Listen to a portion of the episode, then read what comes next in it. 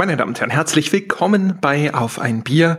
Heute in einer Folge, in der wir von uns, von unserer verletzlichen Seite zeigen und über Schwäche reden möchten. Bevor wir das tun, gehen wir aber endgültig den Pfad hin zur totalen sozialen Verwahrlosung zu Ende. Denn es ist 14 Uhr Pan 20 und wir fangen aber heute trotzdem das Biertrinken an. Wir haben uns gesagt, nein, nein, nicht schon wieder Kaffee. Jetzt wird Bier getrunken. Ursprünglich wollten wir sogar um 10 aufnehmen und haben uns gesagt, wurscht, ja. Wenn wir hinterher in zwei Wochen im Unterhemd und in Unterhosen vom Mikro sitzen und diesen Podcast aufnehmen, was soll's? Warum eigentlich nicht? Es sieht doch keiner. Wer hindert uns eigentlich die ganze Zeit daran, Jochen Gebauer? Wahrscheinlich die Vorstellung, dass es nicht besonders förderlich wäre, Schwerstalkoholiker zu sein. Zum einen, ja. aber zum anderen sind es doch auch nur wieder diese sozialen Konventionen, ja, die Normen, die uns hier niederdrücken. The man has his thumb on us. Das ist natürlich, also insofern, wenn du es jetzt so rumformulierst, ich sag mal, wenn man jetzt um 14.24 Uhr schon einen in der Krone hätte, wäre der Tag bis hierhin bestimmt sehr viel lustiger gewesen. Der Tag, das, aber ab dann ist halt doof und morgen und übermorgen und so weiter. Ja, gut. Also wie gesagt, also ich muss nicht betrunken sein, um unter Hosen Podcast aufzunehmen, ja. Und äh, das beweise ich nicht zum ersten Mal heute. Äh, ja, reden wir, reden, wir, reden wir doch lieber über Bier anstatt über deine Unterhosen. Na, schade. Ja. Na gut, reden wir über Bier. Äh, ich habe ein Hörerbier. Ich habe ein Red Ale von Brauartium und äh, mir sind ja meine Leserbriefe leider durcheinander geraten, so dass ich sie nicht mehr klar Bieren zuordnen kann, weil die Menschen natürlich auch nicht jedes Mal explizit aufgeführt haben, welches Bier sie mir da geschickt haben. Das macht es ein bisschen schwierig. Ich bin aber zumindest diesmal relativ sicher, dass das von Tina und Lukas ist, die mir geschrieben haben, das wäre aus ihrer Hausbrauerei. Und hier steht auch drauf, es sei ein Craftbier aus der Isendorfer Hausbrauerei. Von daher sage ich jetzt mit äh, zumindest 90-prozentiger Sicherheit Danke, Tina und Lukas. Ich finde es ja nach wie vor nicht okay und ich muss das an der Stelle jetzt auch nochmal in aller Deutlichkeit ansprechen, dass du deine Hörerbiere nicht den Hörern zuordnen kannst. Das gehört sich nicht. Das ist unanständig. Das ist, das zeugt auch von deiner Warte, von einer Geringschätzung dieser armen, dieser, dieser gutmütigen Menschen, die dich mit gutem Fiege, Bier, Pilsner oder welcher auch immer Brauart gerne bekannt machen würden, damit du nicht die ganze Zeit deine Mädchenbiere aus dem Asiamarkt trinkst und du dankst es ihnen auf diese Weise. Du solltest dich was schämen, Pechke.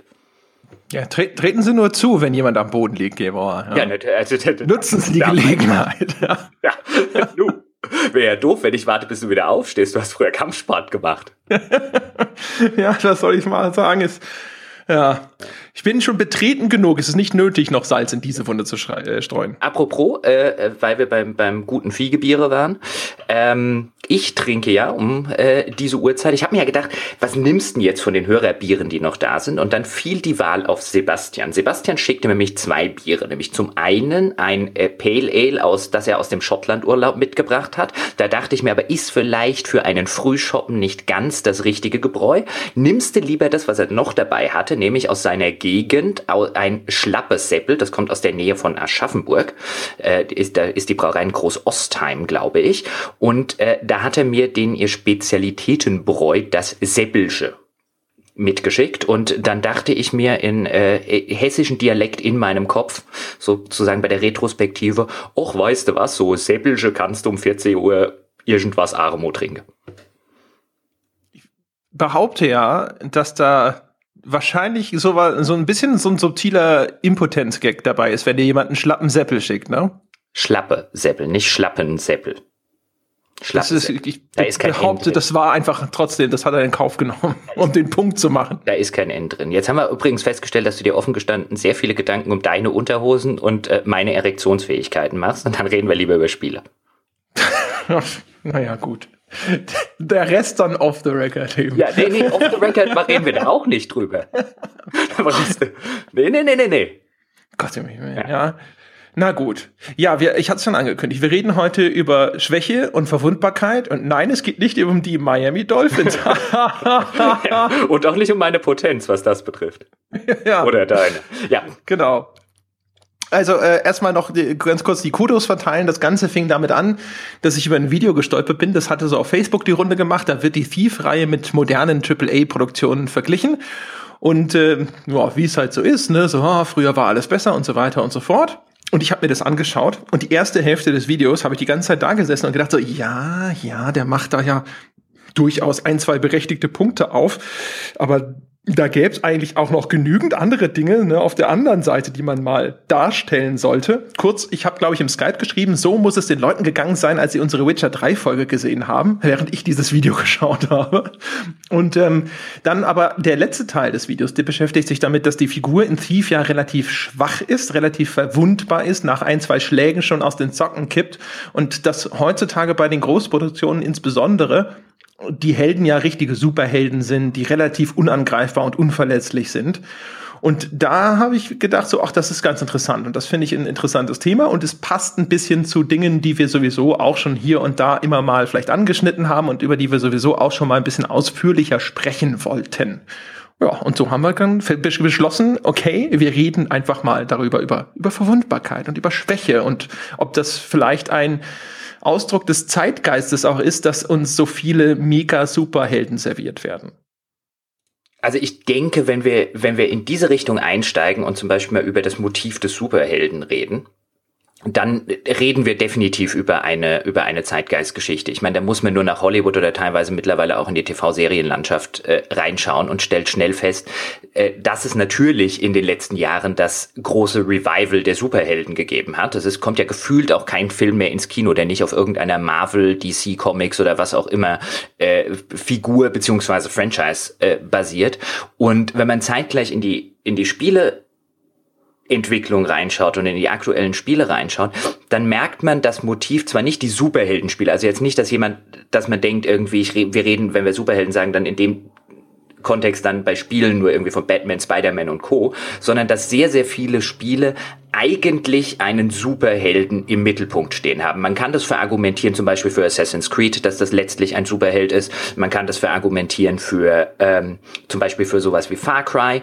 Man kann das argumentieren zum Beispiel für das neue Dragon Age. Man kann das auch für The Witcher argumentieren. Das sind alles sehr, sehr übermächtige Figuren im Kontext ihrer Spielwelt, deren Schwäche beinahe ausschließlich über die Narrationsebene kommt, aber das, was gespielt wird, ist schon zu Spielbeginn eine sehr, sehr übermächtige Figur, wenn man das historisch betrachtet. Also ich meine das in dem Kontext, wenn man sich zum Beispiel Spiele aus den 80ern anschaut, als das gerade so hochkam, dann war das in der Regel so, du hast eine Spielfigur gespielt und wenn die irgendeinen Gegner berührt hat, dann war die tot. Und wenn dir das dreimal passiert ist, war Game Over. Und in der heutigen Zeit fängst du zum Beispiel, ich nehme jetzt als Beispiel bei einem, einem Far Cry 3 schon an, dass du, oder einem Far Cry 4 könnte man auch nehmen, dass zum Beispiel diese ganzen Takedowns, die du, die du dort drin machen kannst, ähm, selbst wenn die Figur eigentlich keinen vernünftigen narrativen Hintergrund hat, weil bei Far Cry 3 spielst du ja einfach nur einen amerikanischen Teenager oder einen jungen Amerikaner, Teenager ist vielleicht ein bisschen, bisschen zu viel gesagt, einen jungen Amerikaner, der zufällig auf dieser Insel äh, äh, eben landet und eigentlich auch aus Versehen. Und der hat am Anfang schon Takedown-Manöver zum Beispiel drauf, wo man jetzt sagen müsste, das erinnert zumindest auch in der Inszenierung schon beinahe an einen Superhelden. Und wenn der im weiteren Verlauf über das Progression-System, was drin ist, dann noch zusätzliche Takedowns lernt, dann irgendwie mit einem Messer Takedown vier Leute kalt stellt, dann sind wir schon bei de facto einem Superheldenmanöver, was die Figur dann macht. Und das im Vergleich zu, wo Spielfiguren mal herkamen, ähm, in, in der Historie, ist schon ganz interessant zu sehen, wie ich würde verargumentieren, früher gab es teilweise, also ganz früher waren Spielfiguren per se unverwund, äh, sehr verletzlich. Also wie ich es gerade gesagt habe, wenn man sich äh, alte Spiele rausnimmt, dann einen Gegner berühren und äh, Leben verloren. Ähm, da stand das sehr im Mittelpunkt des Game Designs. Heute steht teilweise sehr im Mittelpunkt des Game Designs. Du kannst alles machen, was du willst. Wir erlauben dir alles. Du bist der Superheld in diesem, äh, also nicht der explizite Superheld, aber der implizite Superheld in deinem eigenen in diesem Spiel, in dem wir dir alle Möglichkeiten zur Verfügung stellen, die du dir nur erträumen kannst, um endlich das machen zu können, was du schon immer machen wolltest. Genau. Also wenn man das, also spielhistorisch auch selbst, wenn man so ein bisschen noch dann in die weitere Entwicklung reinschaut, also viele werden jetzt vielleicht sagen, man hat ja schon immer einen Superhelden gespielt. Also gerade zum Beispiel in Shootern hat man ja schon immer ganze Hundertschaften niedergemäht, was durchaus korrekt ist. Man hat eigentlich natürlich schon immer Figuren gehabt, die übermenschliche Dinge vollbracht haben.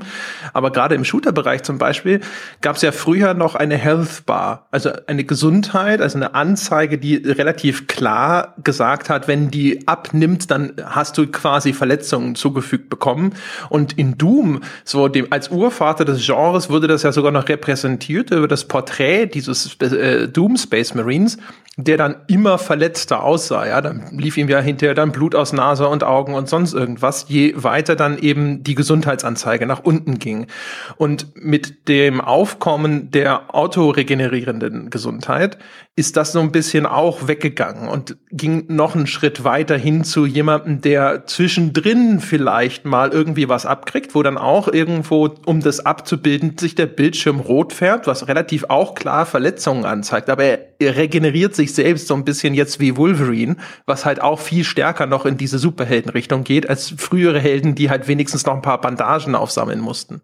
Also äh, definitiv. Also ich glaube, in der Hinsicht kann man, kann man sehr deutlich argumentieren, dass das eigentlich, du hast gerade Wolverine schon genannt, dass das eigentlich eine Superheldenfähigkeit ist, die da existiert, nämlich die, die Figuren verfügen ja de facto über eine Selbstregenerationsfähigkeit.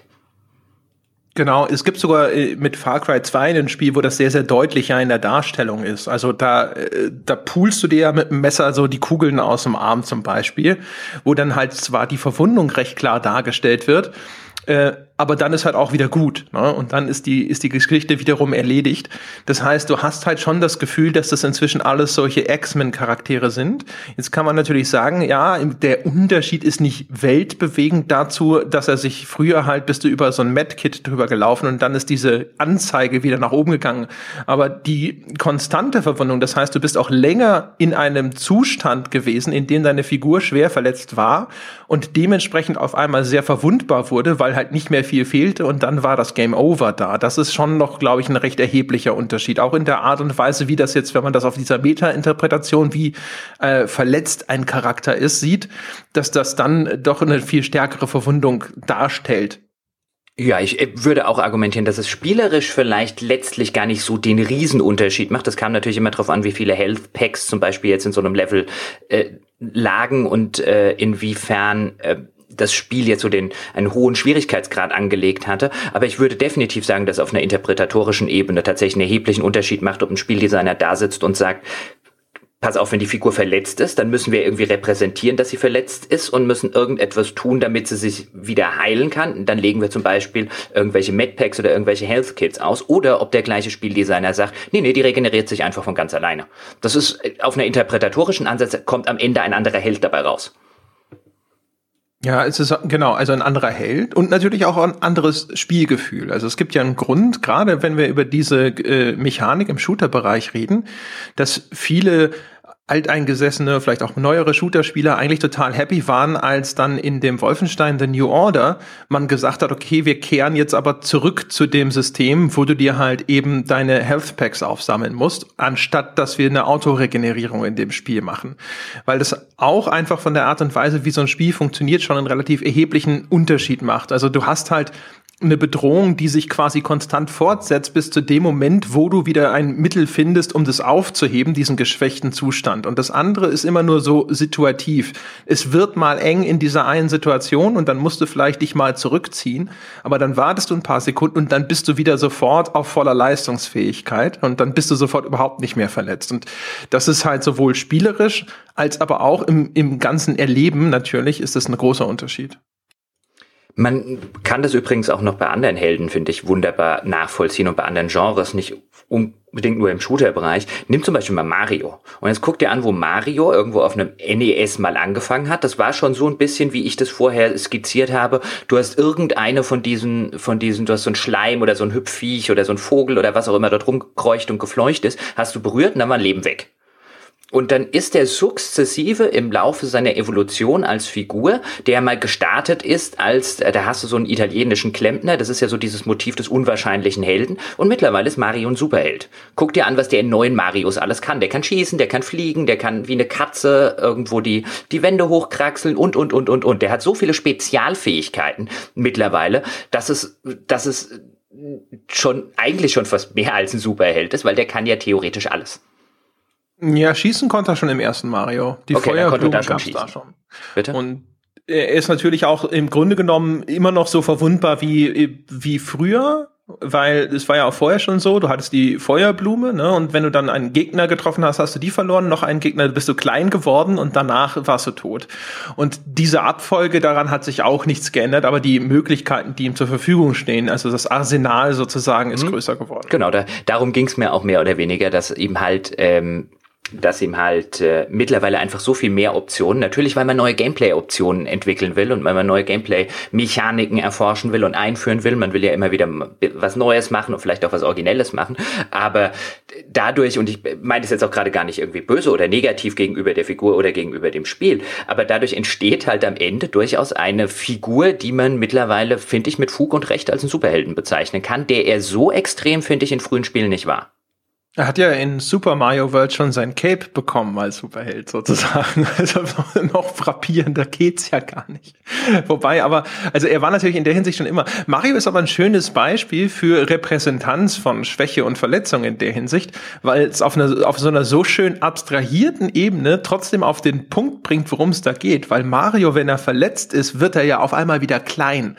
Ja, dann ist er sofort wieder wenn du so mhm. willst, in diesem Kinderstatus und ist auf einmal viel hilfloser. Und wenn er den Pilz aufsammelt, ist er, wird er groß und damit mächtiger. Und dann, wenn er diese Feuerblume aufsammelt oder sowas, dann verändert sich auch nochmal seine Farbe.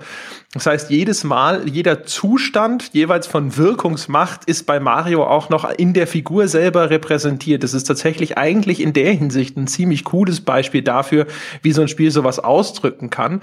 Und dabei halt tatsächlich überhaupt nicht mit irgendwelchen Gewaltdarstellungen oder sowas arbeitet, wie jetzt in anderen Spielen, also wie bei dem Far Cry Beispiel, wo eine Verwundung tatsächlich jetzt irgendwo direkt an deiner Figur dargestellt wird, was ja eigentlich auch ganz cool ist immerhin. Ne? Also schön an dem Far Cry ist ja auch, dass es sich bemüht, so eine Körperlichkeit zu schaffen. Also normalerweise hast du wenig von deinem Körper, was du siehst. Du siehst vielleicht natürlich die Hand, die die Waffe hält und so. Und bei einer modernen Shootern kannst du auch mal runterschauen und deine Füße anschauen. Aber du hast halt ein wenig Gefühl dafür, dass dieser Körper tatsächlich existiert, den du da steuerst.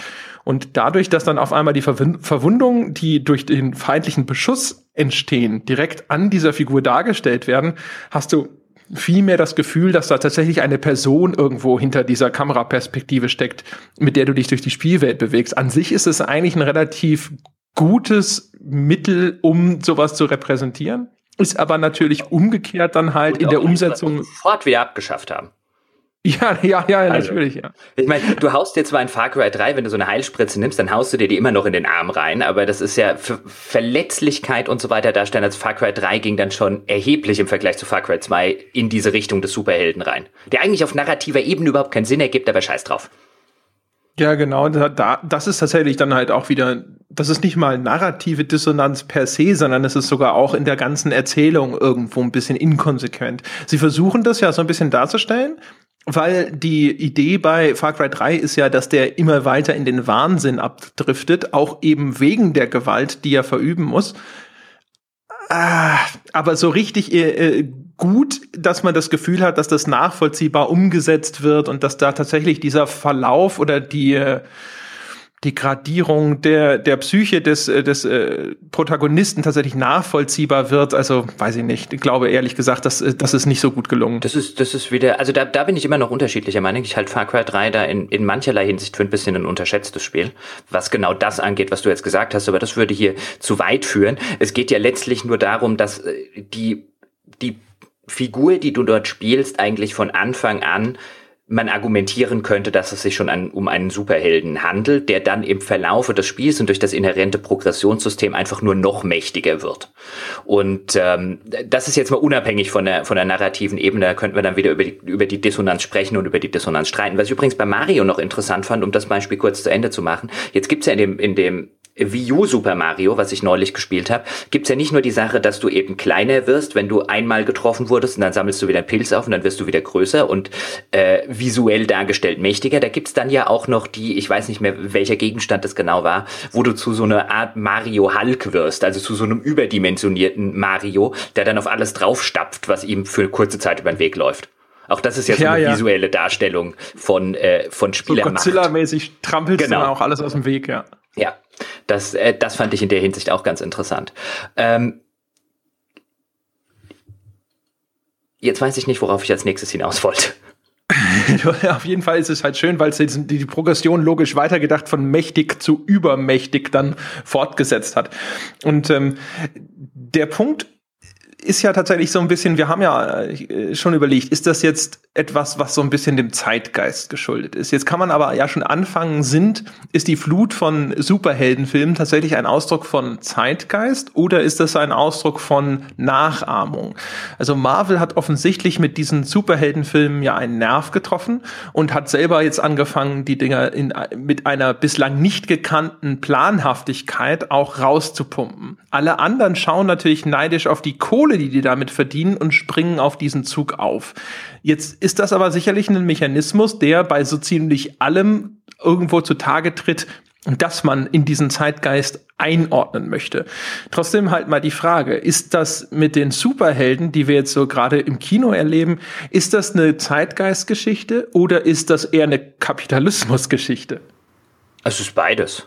Also es ist auf jeden Fall eine Zeitgeistgeschichte. Ich glaube, es wäre erheblich zu kurz gedacht, wenn man ein solches Phänomen, das sich über mehrere Medien ja hindurch erstreckt, also teilweise kann man es zum Beispiel auch in der Jugendbuchliteratur beobachten, ähm, einfach nur im Sinne eines, ach ja gut, das ist halt das, was gerade kommerziell funktioniert, abwinkt. Ähm, da steckt immer ein bisschen, oder da steckt sogar zu erheblichen Teilen, würde ich argumentieren, ein gewisser Zeitgeist dahinter und halt einfach eine gewisse gesellschaftliche Entwicklung, die man durchgenommen hat. Ich finde das ganz interessant. In den 70ern und 80ern, wenn wir diese Phase jetzt mal nehmen, ging es sehr, sehr häufig, sogar bis, ich würde argumentieren, so bis Anfang, Mitte der 90er hinein, war die klassische westlich geprägte Geschichte im dem Populärbereich, ob das jetzt in, in Filmen, Literatur, Spielen äh, und so weiter gegangen ist, in dem ganzen Entertainment-Bereich, war die klassische Geschichte eine Underdog-Geschichte. Du hattest immer den, den, du hattest häufig den unwahrscheinlichen Helden, also den Unlikely Hero, den ich vorher schon erwähnt habe, als Motiv, der dann aus irgendwelchen Gründen des Schicksals oder Zufall oder was auch immer zum äh, Helden wie der Willen so ein bisschen geworden ist, immer gegen eine Übermacht kämpfen musste oder sehr häufig und sehr häufig in einer sehr unterlegenen Position war, was dann auch visuell dargestellt wurde. Man erinnert sich zum Beispiel an John McLean, der sich in Die Hard blutend und mit Scherben in den Fußsohlen äh, gefühlt einen ganzen Film lang durch dieses Hochhaus schleppt und äh, am Ende den Tag rettet. Also das war so die, die ist die klassische in den 70ern bis in die 80er Jahre und bis in die 90er Jahre hinein, war das ein Motiv, das man sehr, sehr lange insbesondere in Hollywood beobachten konnte. Oder nimm zum Beispiel sowas wie äh, Star Wars. Nimm, nimm Luke Skywalker gegen das Imperium, das ist eine klassische Underdog-Geschichte, die natürlich nicht nur eine Zeitgeist-Sache macht, weil in den 70ern bis hin, bis Anfang, Mitte der 90er reden wir insbesondere in den USA ähm, vom ja, ich würde sagen, das war eine Phase, die sehr vom sozialen Aufstieg geprägt war und von dem Wunsch nach sozialem Aufstieg. Und jeder wollte in diese fabelhafte Mittelschicht äh, hinein in den USA. Und dann hast du natürlich Medien, die das ein bisschen oder äh, sehr sogar widerspiegeln. Natürlich ebenfalls kommt da noch dieser ganze kalte Krieg dazu. Also du hattest immer diese, diese, diese Underdog-Geschichten, weil sich jeder so ein bisschen, insbesondere aus unterprivilegierten ähm, Schichten, von denen es damals noch sehr, sehr viele gab, weil das war ja gerade in den USA erst die Zeit, als diese große Mittelschicht so richtig aufkam, die so aus dem Unterprivilegierten vom Tellerwäscher zum Millionär wurden. Und wenn nicht zum Millionär, dann wenigstens zum Häuschen mit einem weißen Gartenzaun. Also diese Underdog-Story, die findet man sehr, sehr häufig dann in der amerikanischen Literatur und auch im amerikanischen Film aus der damaligen Zeit. Natürlich spielte auch noch der Kalte Krieg eine Rolle. Es gibt schon einen Grund, warum das Imperium rot ist und der, das Lichtschwert von Darth Vader rot ist und das von Luke Skywalker blau.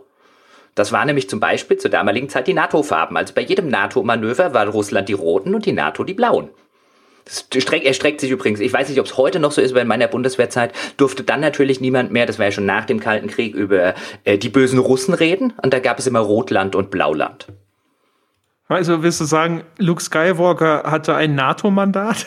ich würde jetzt nicht sagen NATO-Mandat, aber ich würde sagen, von ganz ungefähr und von ganz zufällig kommt die Farbgebung nicht. Und ja, Rot ist natürlich auch noch eine bedrohliche Farbe und so weiter und so fort. Aber es ist zumindest interessant, dass das die, dass, dass einerseits die NATO-Farbe gegen die Sowjetunion-Farbe ist. In Star Wars repräsentiert, weil sich ja auch damals die Amerikaner, das ist ja übrigens auch ganz interessant, die haben sich ja als gesellschaftlich als Underdog gefühlt gegenüber der Sowjetunion.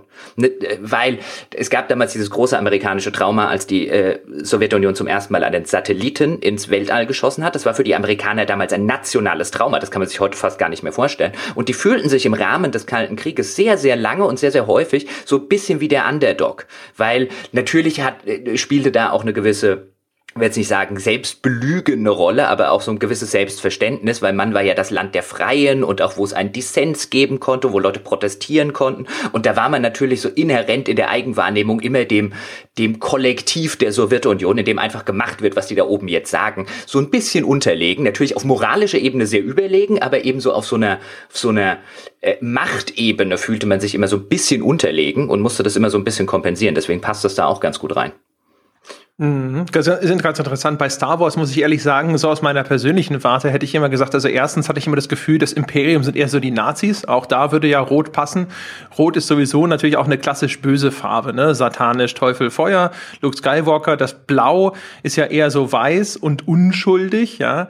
Äh, man weiß ja zum Beispiel aus der Werbung, dass ein Blau-Weiß wird als ein helleres Weiß wahrgenommen als ein reines Weiß. Also von daher, da würde ich eher so in diese Richtung überlegen, dass das. In die, äh, ja, verstehe ich komplett, würdest du aber in die Richtung überlegen, weil du aus Deutschland kommst. Das, äh, gerade in den 60ern, 70ern, wenn du in amerikanische Medien reinguckst, wie extrem die vom Kalten Krieg geprägt sind, das kann man sich als Kind der 80er und 90er, der in Deutschland aufwächst, so nicht vorstellen. Da denkt man unwillkürlich selber an die Nazis, da steckt aber in den aller, allermeisten Fällen, ich würde argumentieren, auch bei Star Wars, wenn man sich tatsächlich mit der damaligen Medienlandschaft, mit der damaligen Kulturlandschaft ein bisschen wissenschaftlich auseinandersetzt, was ich jetzt zufällig halt gemacht habe im Rahmen meines Studiums, da steckt viel, viel mehr Kalter Krieg drin als, als die Nazis. Die Nazis sind in, in der, im, der US-amerikanischen Unterhaltung längst nicht so ausgeprägt, wie das in Deutschland teilweise wirkt gerade in der Phase ist extrem. Also von den, von den 50ern bis Ende der 70er, bis, ja, so Mitte der 80er rein, hast du, hast du extrem viel, die vom Kalten Krieg geprägt sind. Die ganzen Horrorfilme zum Beispiel aus der, aus der damaligen Zeit, zum Beispiel die Invasion der Körperfresser und so, da, da ist, schweckt, schweckt ein extremer antisozialistischer und antikommunistischer Unterton mit. Dass das garantiert in irgendeiner Form sich äh, wiedergespiegelt hat, so in allen Medien aus der Zeit, das kann ich mir gut vorstellen. Ob es jetzt direkt auf Star Wars wirbt, weiß ich nicht. Es passt halt einfach wunderbar mit den, mit der, mit der Farbgebung. Natürlich spielen da, also das böse, beim bösen Imperium, ich will jetzt nicht sagen, dass das nur die Sowjetunion ist, da spielen bestimmt viele böse Imperien eine Rolle. Aber ähm, es ist halt schon nett zu sehen, wenn die vorherrschenden Farben, die beiden, die beiden Sinnfarben des äh, Kalten Krieges ähm, sich in den Lichtschwertern widerspiegeln. Das stimmt, aber wie gesagt, also die andere Erklärung leuchtet mir genauso ein, aber ist ja auch wurscht. Auf jeden Fall, der, der, der Punkt war ja eigentlich ein ganz anderer. Auch was man ja zum Beispiel sieht, und da äh, kann man vielleicht am ehesten auch sogar noch eine äh, wirklich relativ direkte Parallele nach heute ziehen, ist, äh, wie sich die, äh, die Rambo-Filme entwickelt haben. Im ersten Film ist Rambo ja tatsächlich eher so der Gejagte, ja, und da ist es halt wirklich ein richtiger Underdog. Und ab dem zweiten Film wandelt sich das dann relativ stark. Also da wird er auch gefangen genommen und gefoltert und, und so weiter und so fort. Aber dann quasi, ja, dann dreht er den Spieß um. Und spätestens im dritten, da geht's ja dann auch gegen die Russen und dann muss er nicht mehr noch Vietnam irgendwo retroaktiv gewinnen. Dann ist er halt wirklich so eine richtige Killermaschine und vernichtet die halt so groß, im Großen und Ganzen durchgehend. Also da äh, gibt's, werden die Schwächemomente nach hinten raus immer weiter wegreduziert. Und da würde ich jetzt natürlich tatsächlich mal die Frage in den Raum stellen, ist das jetzt heutzutage unter dem Eindruck von 9-11 und Terrorangst und so, ist das was, was die Superhelden jetzt wieder begünstigt, dass man sich jetzt, wo alle sich unsicher fühlen und man das Gefühl hat, dass jetzt so der große Gegner unserer Zeit, also der Terrorismus, also Menschen, die irgendwo aus dem Verborgenen heraus agieren und die eigentlich, also das scheint ja ein Krieg zu sein, den man überhaupt nicht gewinnen kann. Ob das nicht die Sehnsucht antreibt nach Figuren, die eben tatsächlich in der Lage sind, sowas zu schaffen. Im neuen, in diesem Batman vs. Superman, da ist ja Batman dann auch, glaube ich, irgendwo in Afrika oder sonst irgendwo und rettet dann Lois Lane, die da gerade mit irgendwelchen Warlords verhandelt und so.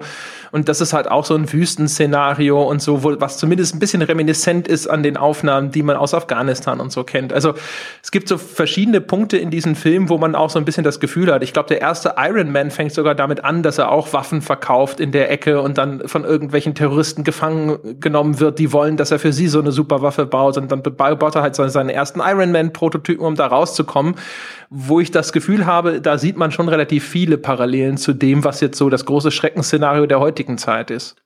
Äh, auf jeden Fall. Also ich äh, denke schon, dass sehr viele Medien, da kommt eben auch das Superheldenmotiv sowohl im Film als auch mittlerweile im Spiel her, ähm, auch da wieder einen Zeitgeist widerspiegeln und eine gesellschaftliche Entwicklung widerspiegeln, die so vom ja, der Tod des amerikanischen Traums vom Tellerwäscher zum Millionär wäre jetzt vielleicht ein bisschen viel gesagt, aber im Vergleich zu den 70ern, 80ern bis in die 90er Jahre hinein, ähm, erstreckt sich dort gesellschaftlich, würde ich schon und kann man mittlerweile auch in Deutschland oder in ganz Europa konstatieren, so eine gewisse ja, Hilflosigkeit.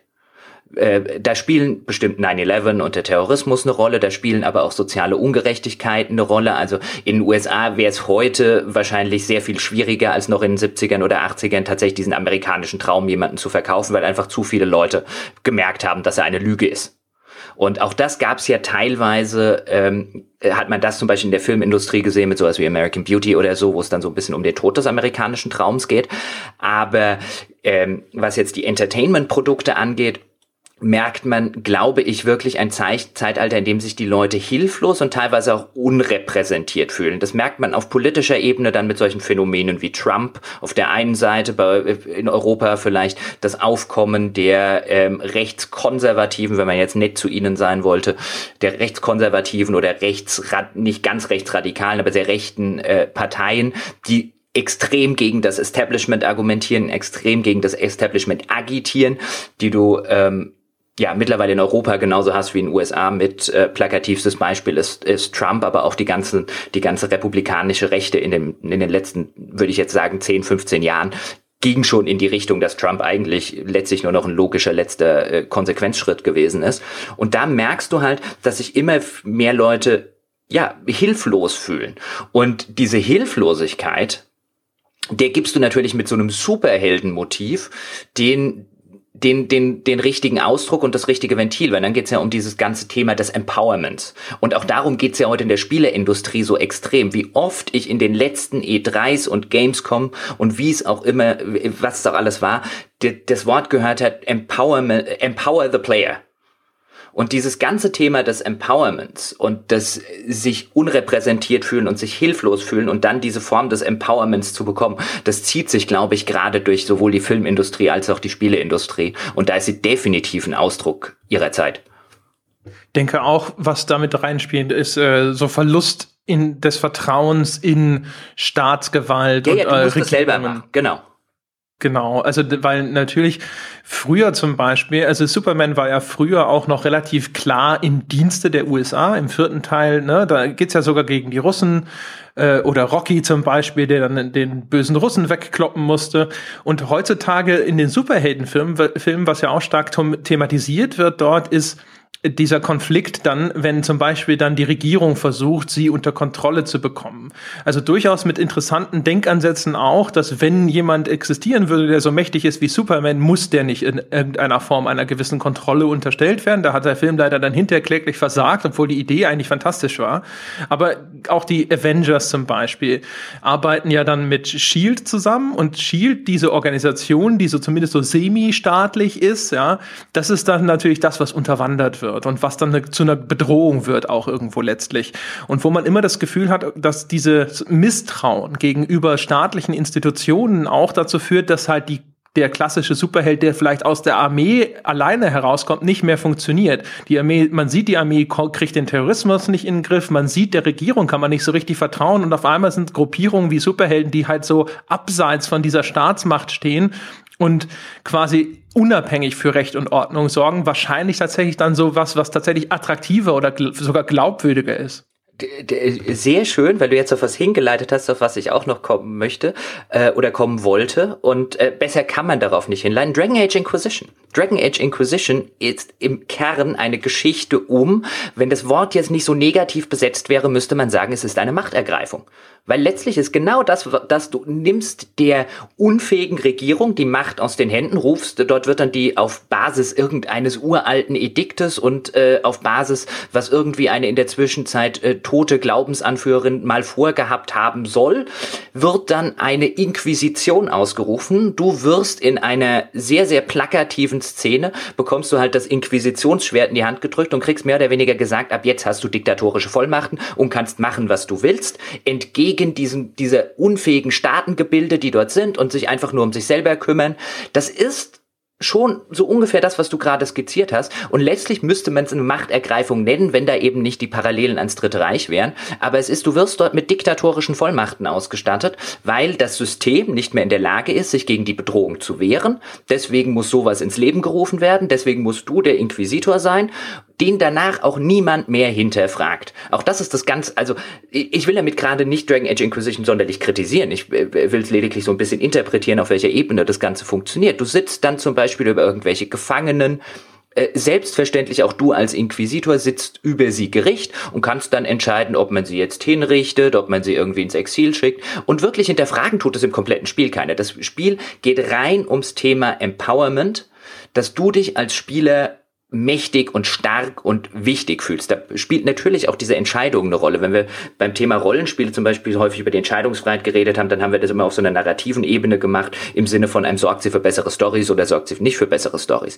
Wenn natürlich dein zentrales Element ist, dem, dem Spieler Macht zu geben, dann sind natürlich diese Entscheidungen ebenfalls eine, eine sehr, sehr gute Möglichkeit, um dafür zu sorgen, dass sich der Spieler unglaublich mächtig fühlt, weil er ist hier Herr über Leben und Tod. Übrigens auch interessant am Kartentisch von Dragon Age Inquisition Spiel ist eins der ganz wenigen Spiele, wo du tatsächlich so ein bisschen so diesen Machtmensch spielst, wenn man sich manchmal den amerikanischen Präsidenten vorstellt, der irgendwo in seinem Situation Room sitzt und dann entscheidet, ob jetzt irgendwo mit einer Drohne auf jemanden geschossen werden soll oder nicht. Und wo wir gesellschaftlich da sitzen und sagen, oh, oh, oh, das finden wir aber ganz, ganz problematisch, wenn sowas passiert. Und Dragon Age Inquisition lässt sich das spielen. An diesem Kartentisch. Da gibt's einfach Missionen, da kannst du sagen, bring den um oder bring den um. Von ein paar tausend Kilometern entfernt über den Proxy der Agenten, die das dann tatsächlich machen. Aber da darfst du dann tatsächlich ohne moralische Vorbehalte, ohne irgendwas, weil egal was du machst, es gibt vielleicht mal jemanden, der dir widerspricht, aber wenn du, wenn du dann das Gespräch mit ihm führst, sagt er am Ende, ja, ich beuge mich selbstverständlich deiner Meinung, Inquisitor.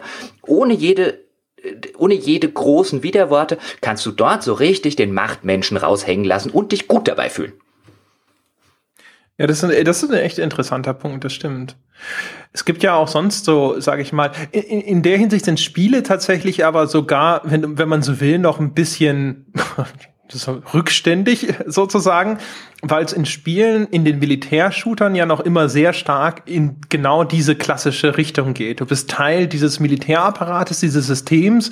Dieses System kämpft für eine gute Sache und du glaubst sehr daran, dass du jetzt im Dienste, meistens jetzt der USA oder sonst irgendwem, äh, unterwegs bist, um halt eben dann zum Beispiel Terroristen zu jagen. Also die beziehen sich dann natürlich auch so auf diese Echtgeld-Szenarien, äh, Echtgeld sage ich schon, aber auch das passt häufig, aber diese Echtwelt-Szenarien. Und ähm, da ist dann halt sozusagen wieder der Rambo 2 Aspekt. Ja? Dann kannst du den Kampf gegen den Terrorismus halt gewinnen oder zumindest in den äh, Episoden sozusagen für die Guten entscheiden, wenn man so will. Ich glaube, da muss man auch aufpassen, dass man nicht zu einen zu langen Zeitraum am Ende ähm, vielleicht so äh, versucht, unter einen Hut zu zwängen. Ich würde argumentieren, dass gerade dieses Empowerment-Motiv ein relativ modernes ist. Also ich würde da im, im Zuge der letzten paar Jahre davon reden. Ungefähr in dem gleichen Zeitraum, wo wirklich so richtig die Superheldenfilme angefangen haben, kann man sehr beobachten, wie es parallel dazu in der Spieleindustrie angefangen hat und wo wirklich Leute auf E3s standen in Pressekonferenzen, in Streams und so weiter und immer wieder diesen Punkt eingehämmert haben. Und das ist ja mittlerweile fast ein propagandistisches Einhämmern, einfach so häufig, wie er aufkommt, dieses Power to the Player Motiv.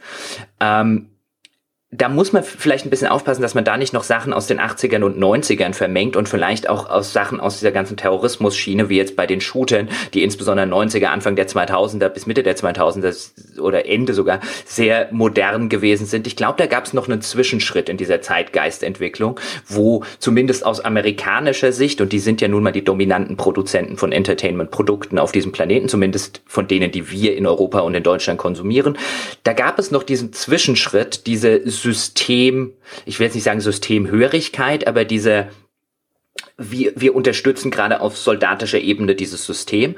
Und auch da merkt man immer wieder, wie, würde ich argumentieren, wie weit sich das mittlerweile entfernt und wie desillusioniert dort die Menschen von dem System sind. Weil das System ist ja gescheitert, auch bei diesem Kampf gegen den Terror. Auch das gab es ja da in den USA, wo George Bush der Jüngere auf dem äh, Flugzeugträger bekannt gegeben hat, dass der Krieg gewonnen sei. Und nun weiß ja jeder, wie das ausgegangen ist. Also da merkt man, das erscheint mir eher so eine jüngere Entwicklung zu sein. Dieses, pass auf, wenn du es nicht richtest, richtet's keiner. Man könnte überlegen, ob zum Beispiel jetzt auch der Schwenk von den äh, bekannten Militärshootereien, also Battlefield und Call of Duty, hin zu Zukunftsszenario oder jetzt im Falle von Battlefield One mal relativ weit wieder zurück in die Vergangenheit, so ein bisschen auch in die Richtung interpretierbar ist. Also, dass man sagt, okay, Call of Duty flüchtet sich in eine Zukunft, wo es diese Geschichte noch erzählen kann, ohne dass die Leute mit dem Kopf schütteln und Battlefield eben in die Vergangenheit, wo es dann im historischen Kontext vielleicht wieder glaubwürdiger wird, als wenn man das in der Gegenwart macht, wie das Medal of Honor versucht hat, das ja bekannterweise damit nicht allzu viele Erfolge feiern konnte. Also da kann man sich halt zumindest auch die Frage stellen, ob das ein bisschen mit daran lag, dass dieses Motiv einfach für die Leute was ist, wo die, die, die dieses die Möglichkeit, sich wirklich in dieses Heldenszenario einzudenken und einzufühlen, einfach gebrochen ist, dadurch, dass die Realität dem so sehr im Wege steht, dass man das Gefühl hat, so, naja, toll, also jetzt spielst du halt diesen Soldaten in Afghanistan, der durch irgendwelche Höhlen robbt und Terroristen erschießt, aber du weißt im Hinterkopf die ganze Zeit, wie die Realität tatsächlich aussieht und hast halt irgendwie so ein bisschen immer so ein, so ein zynisches Grinsen dabei, zumindest auf dem Gesicht, dass du da denkst, so, ja, ja, ey, so stellt ihr euch das vor. Ja, also damit, damit ein Superheld funktioniert, braucht er, glaube ich, immer das, die, die richtige Umgebung. So ein, so ein Superheldenfilm, der zu nah oder ein Superhelden-Szenario, das zu nah an der Realität ist, ähm, hat auch immer ein bisschen, glaube ich, die Gefahr und die Schwulität, dass es sehr schnell problematisch wirkt. Also ich glaube nicht, dass du es mag jetzt schon mal irgendwo passiert sein, in irgendeinem kleineren Bereich, aber ich glaube zum Beispiel ein Superheldenfilm, bei dem es heute darum ging, ging zum Beispiel, wie der Superheld das Attentat am 11. September verhindert, wäre immer noch sehr, sehr problematisch in einer amerikanischen Öffentlichkeit. Das denke ich auch, ja. also, also das ist einfach noch too close to home, wie die Amerikaner jetzt äh, sagen würden. Vielleicht müssen wir aber an der Stelle noch mal ein bisschen genauer erklären. Ähm, am Ende sitzt schon der ein oder andere seit 40 Minuten ein bisschen kopfschüttelnd davor, wieso wir tatsächlich der Meinung sind, dass Spielehelden heutzutage in vielen Fällen Superhelden überhaupt sind. Ähm, du hast ja vorher das Beispiel des Videos eingangs genannt. Ich glaube, da könnte man nicht über das Video, aber Thieves ist tatsächlich ein wirklich hübsches Beispiel daran. Nämlich, dass in dem, in dem Ur-Thieves war es ja so, du hast vorher ja angedeutet, da hast du vielleicht ein oder zwei Schläge von irgendeiner Wache abbekommen und dann warst du hin. Und im modernen Thief gibt es ja überhaupt, haben sie ja überhaupt erst eingeführt, diese ganze Mechanik, dass du das so ein bisschen spielen kannst wie so einen Schleichshooter, um es mal vorsichtig zu sagen. Also du musst dich nicht mehr an jeder Wache vorbeischleichen und selbst wenn sie dich mal entdeckt, bist du nicht nach einem Schlag hin und du kannst den Level nochmal von vorne anfangen, sondern die werden haufenweise Möglichkeiten gegeben, mit der Situation fertig zu werden, inklusive der Möglichkeiten, die Wache einfach um die Ecke zu bringen, weil du letztlich genauso stark oder schwach bist wie sie. Ein Problem hast du eigentlich erst dann, wenn du, äh, wenn es tatsächlich sehr viele Wachen werden. Oder du spielst es von Anfang an wie so eine Art Schleichshooter, wo du halt sagst, ich schleich mich an jede von hinten ran, mach welche von diesen modernen Takedowns, dann schleppe ich sie irgendwo zur Seite und so äh, arbeite ich mich reihum durch den, den Level durch und fühle mich dabei übrigens auch wieder, wieder dieses Motiv der, der großen Macht. Ich habe so viele Möglichkeiten, mit denen ich das machen kann. Wenn ich die alle umbringen will, kann ich die alle umbringen. Wenn ich an ihnen vorbeischleichen will, kann ich mich an ihnen vorbeischleichen. Wie auch immer ich das machen will, ich fühle mich als Spieler mächtig. Ich bin in dieser Level-Umgebung der Superheld, weil was ich kann, kann hier drin keiner. Ja, das ist übrigens auch ein ganz interessanter Punkt bei diesen Stealth-Games.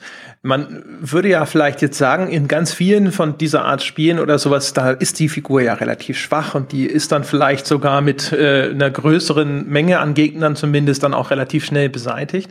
Interessanterweise ist da aber auch eigentlich ein sehr, sehr starkes, frappierendes Überlegenheitsmotiv drin, weil wenn man sich das anschaut, Spiele wie Splinter Cell und, und Thief jetzt äh, mit Abstrichen äh, zumindest, äh, wenn man die miteinander vergleicht, dann ist es ja tatsächlich so, also Sam Fisher ist halt einer, der lauert irgendwo im Dunkeln, ja, und dann kann er aber den Gegner umbringen. Relativ schnell, effizient und brutal. Und du hast dann halt immer diese Situation, wo du als Spieler so in, in, irgendwo in einer düsteren Ecke oder irgendwo oben über deinen Widersachern thronst und du hast aber trotzdem immer noch dieses Gefühl dieser gottgleichen Macht. Und der läuft unter dir lang und du denkst so, okay, der ist eigentlich schon tot, er weiß es noch nicht. Oder wenn er weiterlebt, dann quasi nur von Gottes Gnaden, ja, nur weil ich mich entschieden habe, den jetzt nicht umzubringen.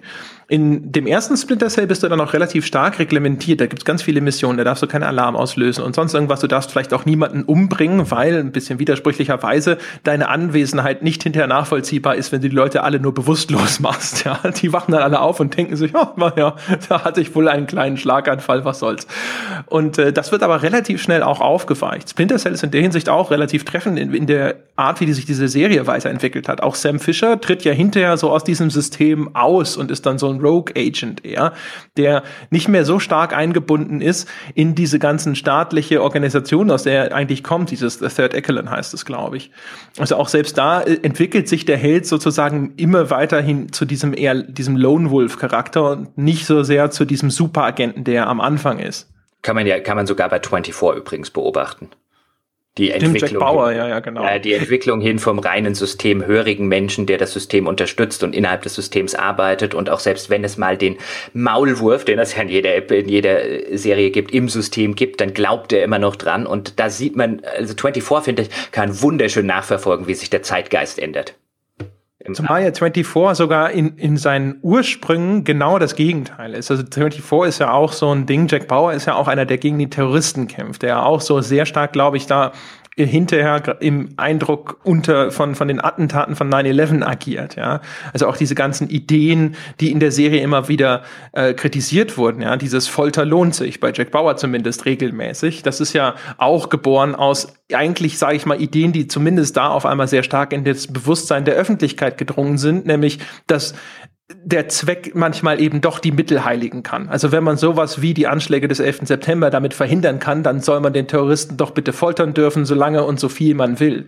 Kann man ja auch wieder drüber sprechen. Wir haben ja schon mal über das Auftreten von so Folterszenen in Spielen, wie zum Beispiel auch in der GTA 5 Folge haben wir das thematisiert gesprochen.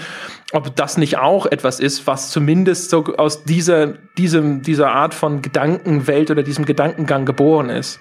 Definitiv, definitiv. Also gerade wenn du, wenn du, wenn du über Folter redest, war das medial, insbesondere wenn wir über Entertainment-Produkte reden, medial eigentlich lange, lange kein Thema. Und du hättest lange hättest du Helden gehabt in der allergrößten Mehrzahl der Fälle, die immer gesagt hätten, nein, nein, ich foltere denjenigen jetzt nicht, wir sind besser als die. Und dieses Motiv des, hey, mit besser als die kommen wir aber nicht weit, wenn die wieder ein paar tausend Leute umbringen, da musst du jetzt mal sozusagen über deinen moralischen Schatten springen und einfach das machen, was jetzt richtig ist, weil es Leben rettet. Dieses Motiv ist eigentlich ein sehr, sehr modernes. Und da würde ich auch sagen, das ist zumindest in der amerikanischen, in amerikanischen Unterhaltungsprodukten definitiv ein Produkt des 11. Septembers. Also halte ich für sehr naheliegend in dem Fall, weil das natürlich so, weißt du, das ist so dieses Urereignis, glaube ich, wo dann viele Leute darauf Bezug nehmen und sagen, wenn, wenn wir jetzt einen davon vorher erwischt hätten und wir hätten durch Folter erfahren können, was die planen und es damit verhindern können, wäre das dann nicht sozusagen den, das Leid wert gewesen, dass man dieser einen Person zufügt. Und ich glaube auch so insgesamt so, was Rücksichtslosigkeit oder auch mal das ähm, Hinwegsehen über die kategorischen Werte angeht, da haben sich auch so die Protagonisten sehr stark in diese Richtung entwickelt. Also dass man ihnen da viel mehr durchgehen lässt und dass sie viel mehr Freiheiten haben, auch in Bereiche abzudriften, wo man früher gesagt hätte, boah, das geht ja gar nicht. Äh, ich glaube, das hat sich schon stark gewandelt. Nochmal ganz kurz zu Splinter Cell zurück. Also das ist halt, glaube ich, ein ne, Motiv bei diesen Stealth-Spielen. Also das, das hat ja was tatsächlich sehr voyeuristisches, was in dem Genre teilweise abläuft. Du sitzt irgendwo, du beobachtest aus sicherer Distanz diese Menschen, die sich deiner Anwesenheit gar nicht gewahr sind. Du kannst beobachten, was die tun, du kannst hören, was die für Unterhaltungen führen und du kannst dann so ein bisschen dieses das ist jetzt wahrscheinlich inzwischen politisch unkorrekt, aber so zehn kleine Negerlein-Prinzip spielen, ja. Also du, du, du, du, du trennst immer wieder so ein, ein Tier von der Herde ab und erledigst das und dezimierst dann so die Zahlen, bis die auf einem Level sind, wo du dann quasi einfach auch vielleicht offensiver vorgehen kannst.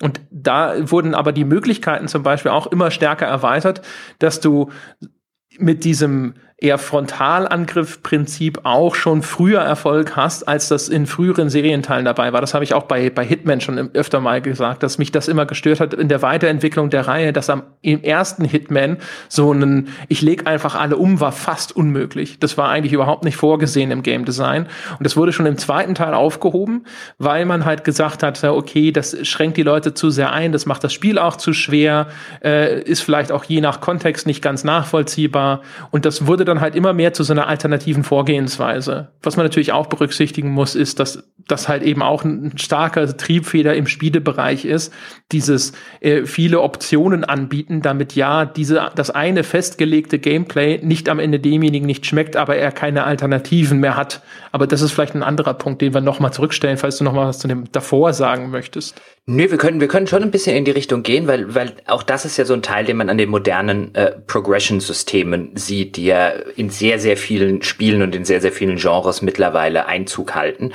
Und da sieht man so schön, wenn man sich tatsächlich anguckt, was dort für eine Progression existiert, ist das vielfach natürlich eine Progression, die den Spieler mächtiger macht, aber auf einer sehr, sehr hohen Niveau schon mächtig macht. Ich habe vorher zum Beispiel das Beispiel Far Cry 3 erwähnt, wo äh, dein, deine Figur am Anfang schon ziemlich spektakuläre Takedowns drauf hat, so mit dem Messer in den Hals und so weiter. Das ist schon nichts mehr, was du lernen musst. Oder zum Beispiel natürlich kann heutzutage deine Figur jede Waffe erstmal benutzen, die in dieser Spielwelt rumliegt. Auch da gibt es jetzt keinen Skill, den die irgendwie lernen müsste oder steigern müsste. Nein, nein, das kann die alles. Und wenn die gleichzeitig fünf mit sich rumtragen will, kann selbstverständlich fünf mit sich rumtragen oder zumindest zwei oder drei.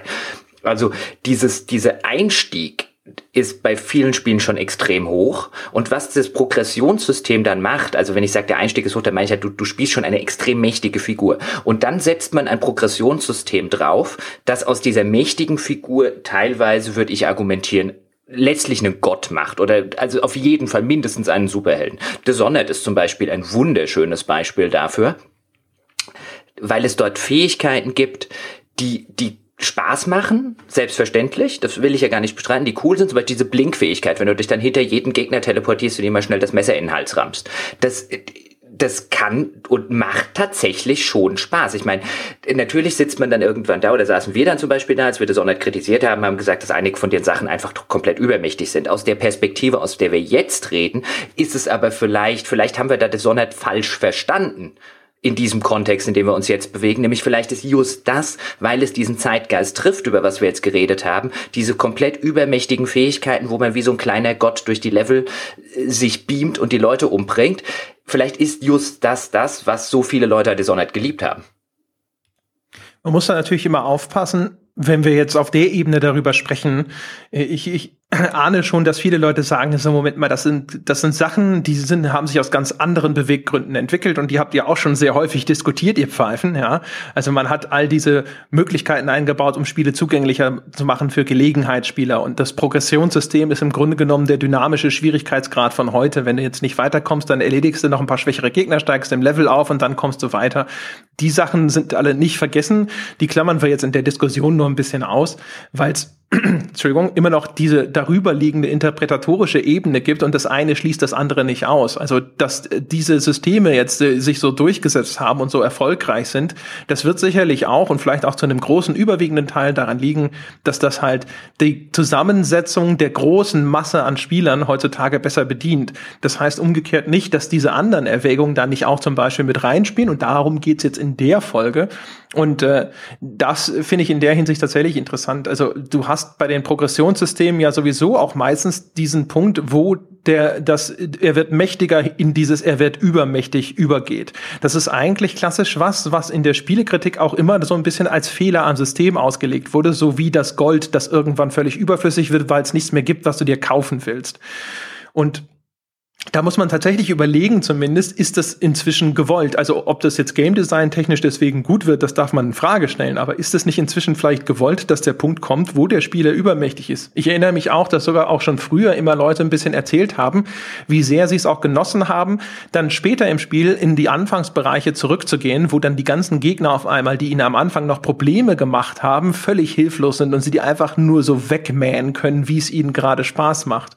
Also, dieses Bedürfnis, sich überlegen zu fühlen und dann auch diese Progression quasi auf einmal, dass die sich manifestiert in diesem Zustand, dass auf einmal Dinge, die früher die, dich, äh, dir das Gefühl vermittelt haben, dass du, wenn nicht hilflos, dann zumindest schwach bist, jetzt auf einmal vor die in die Knie gehen, das gab es natürlich schon immer. Das ist ja auch, glaube ich, schon immer etwas gewesen, was Leute fasziniert oder anspricht. Ja, wobei nicht in dem Ausmaße. Also ich spiele ja gerade, ist auch so ein wunderschönes Beispiel. Ich will nicht zu viel vorwegnehmen, weil wir es in anderen Formaten ebenfalls noch gerne was machen wollen würden dazu. Aber ich spiele gerade Diablo 3. Und wenn du Diablo 3 auf dem normalen Schwierigkeitsgrad spielst oder auf Hard, und wenn du normal anfängst, kannst du im ersten Durchgang dann nur, nur noch auf Hard umstellen, aber kannst nicht noch auf Expert wechseln. Und auf normal ist es ein, kannst du es im God Mode spielen. Ich habe den kompletten ersten Akt auf normal und ich habe nicht einen einzigen Hitpoint verloren. Das ist, du mähst dich durch Gegnerhorden. Das ist wie, wie früher ein Rambo-Film oder so. Nur als Spiel. Da ist keinerlei Schwierigkeit drin. Selbst auf Hard bin ich nicht ein einziges Mal gestorben im ganzen Spiel. Das kann nicht, also das, also da musst du dich schon echt ein bisschen doof anstellen, würde ich verargumentieren, dass du es echt schaffst oder einfach mal nicht aufpassen, also wirklich nicht aufpassen. Aber das ist, du mähst dich als übermächtiger Superheld durch diese Diablo-Level. Und das ist, kann echt befriedigend sein. Ich, wie gesagt, ich will nicht zu viel vorwegnehmen, aber ich würde nicht argumentieren, dass das keinen Spaß macht. Es ist halt nur ein völlig anderes Spiel als Diablo 1. Völlig anders auf der, auf der Ebene. Und es liegt nicht nur daran, dass es leichter ist. Wir, weißt du, wir reden in diesem Kontext immer häufig und auch berechtigterweise über Schwierigkeitsgrade in Spielen. Weil vielfach, was wir da jetzt natürlich mit Verletzlichkeit des Helden und übermächtig und so weiter, geht natürlich auch in, die Regi in diese Richtung Schwierigkeitsgrade und Spiele werden immer leichter und so weiter und so fort. Aber selbstverständlich können halt auch Spiele die sich so ein bisschen anfühlen, als hättest du den eingebauten God-Mode, auch sehr, sehr befriedigend sein, wenn sie entsprechend, äh, wenn sie entsprechend äh, umgesetzt werden. Und ich glaube, das Problem von Diablo, um das auf Punkt zu bringen, und dann nehmen wir lieber wirklich ein anderes Beispiel, aber das Problem von Diablo ist nicht, dass es zu leicht ist in der Hinsicht, sondern das ist gewollt so würde ich verargumentieren. Das soll für den normalen Casual-Spieler, der auf normal spielt oder vielleicht auf hard spielt, soll das ein Power-Trip sein. Und als solches funktioniert er ausgezeichnet. Ja, da muss ich jetzt auch aufpassen, dass ich nicht zu redundant werde zu einer anderen geplanten Folge, wo wir dann ja allgemeiner so über Helden gesprochen haben. Aber äh, so viel sei gesagt, das ist ja auch eine Faszination, die mir selber nicht wirklich fremd ist.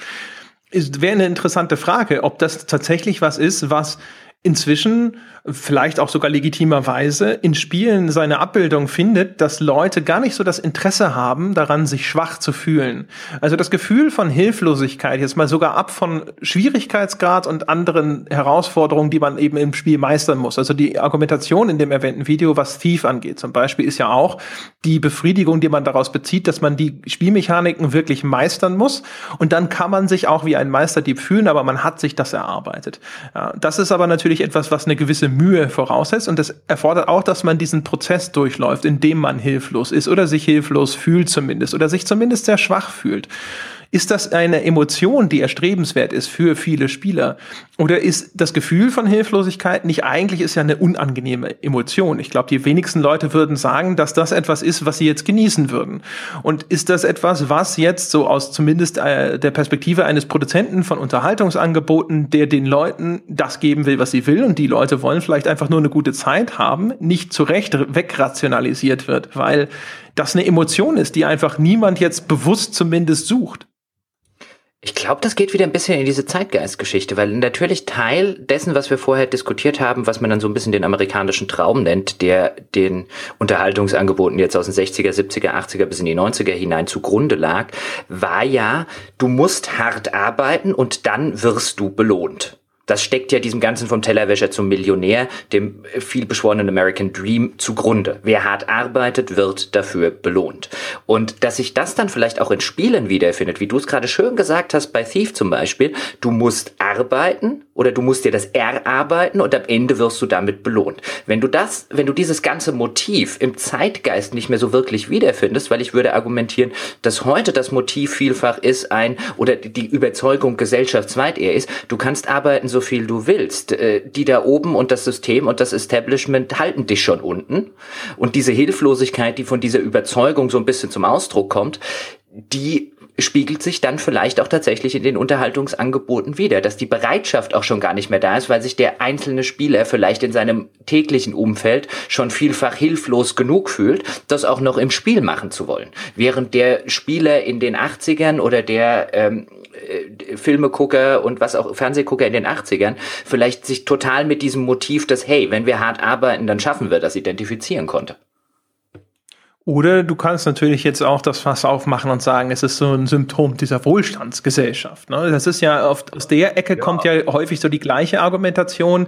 Die Kinder heutzutage, ne, die erwarten, dass ihnen alles in den Schoß fällt, die sind gar nicht mehr bereit, hart zu arbeiten und so weiter und so fort. Wir haben tatsächlich ja mal diese Diskussion sogar mal gehabt, wenn ich mich recht entsinne, wenn es darum ging, wie sind denn junge Redakteure, also so Trainees oder Volontäre oder Praktikanten heutzutage im Ver in der, in der Grundeinstellung, jetzt in der Mehrzahl, wenn die sich so vorstellen oder wenn sie mal irgendwo nur ein Praktikum gemacht haben, im Vergleich zu früher, äh, wo wir sogar mal drüber gesprochen haben, vielleicht täusche ich mich, aber ich glaube, wir haben mal drüber gesprochen, ob dieses Ding so, äh, äh wie so zwei alte Herren, weißt du, so früher, als wir angefangen haben. Ne? Da hast du halt einfach nur, du warst ja so froh und glücklich und dann hast du halt einfach mal zwei Tage durchgearbeitet und so, um voranzukommen. Und dann hast du, bist du auch vorangekommen. Und heutzutage sitzen sie alle da, ja, und äh, äh, haben gar nicht mehr irgendwo das Gefühl, dass sie jetzt was leisten müssten, sich beweisen müssten oder sonst was, und sitzen da mit so einer Anspruchshaltung. Das geht ja gar nicht. Das, das hast du natürlich, wobei das, also äh, zwei Punkte dazu. Erstens, dass irgendwie die Jugend von heute nichts mehr taugt, hat schon Plato geschrieben. Also da muss man ein bisschen aufpassen. Das hat, glaube ich, einfach jede Generation bislang über ihre Jugend gesagt. Andererseits finde ich es aber schon ganz interessant, dass häufig die gleichen Leute, die jetzt halt gerade dieses Motiv und deswegen Wohlstandsgesellschaft trifft, das, also das könnte man da aufmachen, aber die gleichen Leute, von denen man häufig hört, dass auch sowas wie, mein Gott, die Kinder von heute werden ja überhaupt nicht mehr zur Selbstständigkeit erzogen und ach, kriegen ja auch noch alles in den Hintern gestopft. Die Leute sind, die ihre Kinder zur Unselbstständigkeit erzielen, ihnen alles in den Hintern stopfen. Das ist also, natürlich sowieso immer, ne? Also wer, wer Wasser predigt und so, da muss man mal schnell den Kühlschrank aufmachen. Also das ist, wenn ich mir teilweise äh, auch jetzt auch jetzt bei meinem bei meinem Bruder immer mal so gerne angucke, was der immer noch, was der alles erzählt hat, bevor er Kinder hatte, ja, was was man mit der Jugend von heute und so weiter und wie es jetzt ausgeht, da sieht man schon einen gewissen diametralen Unterschied.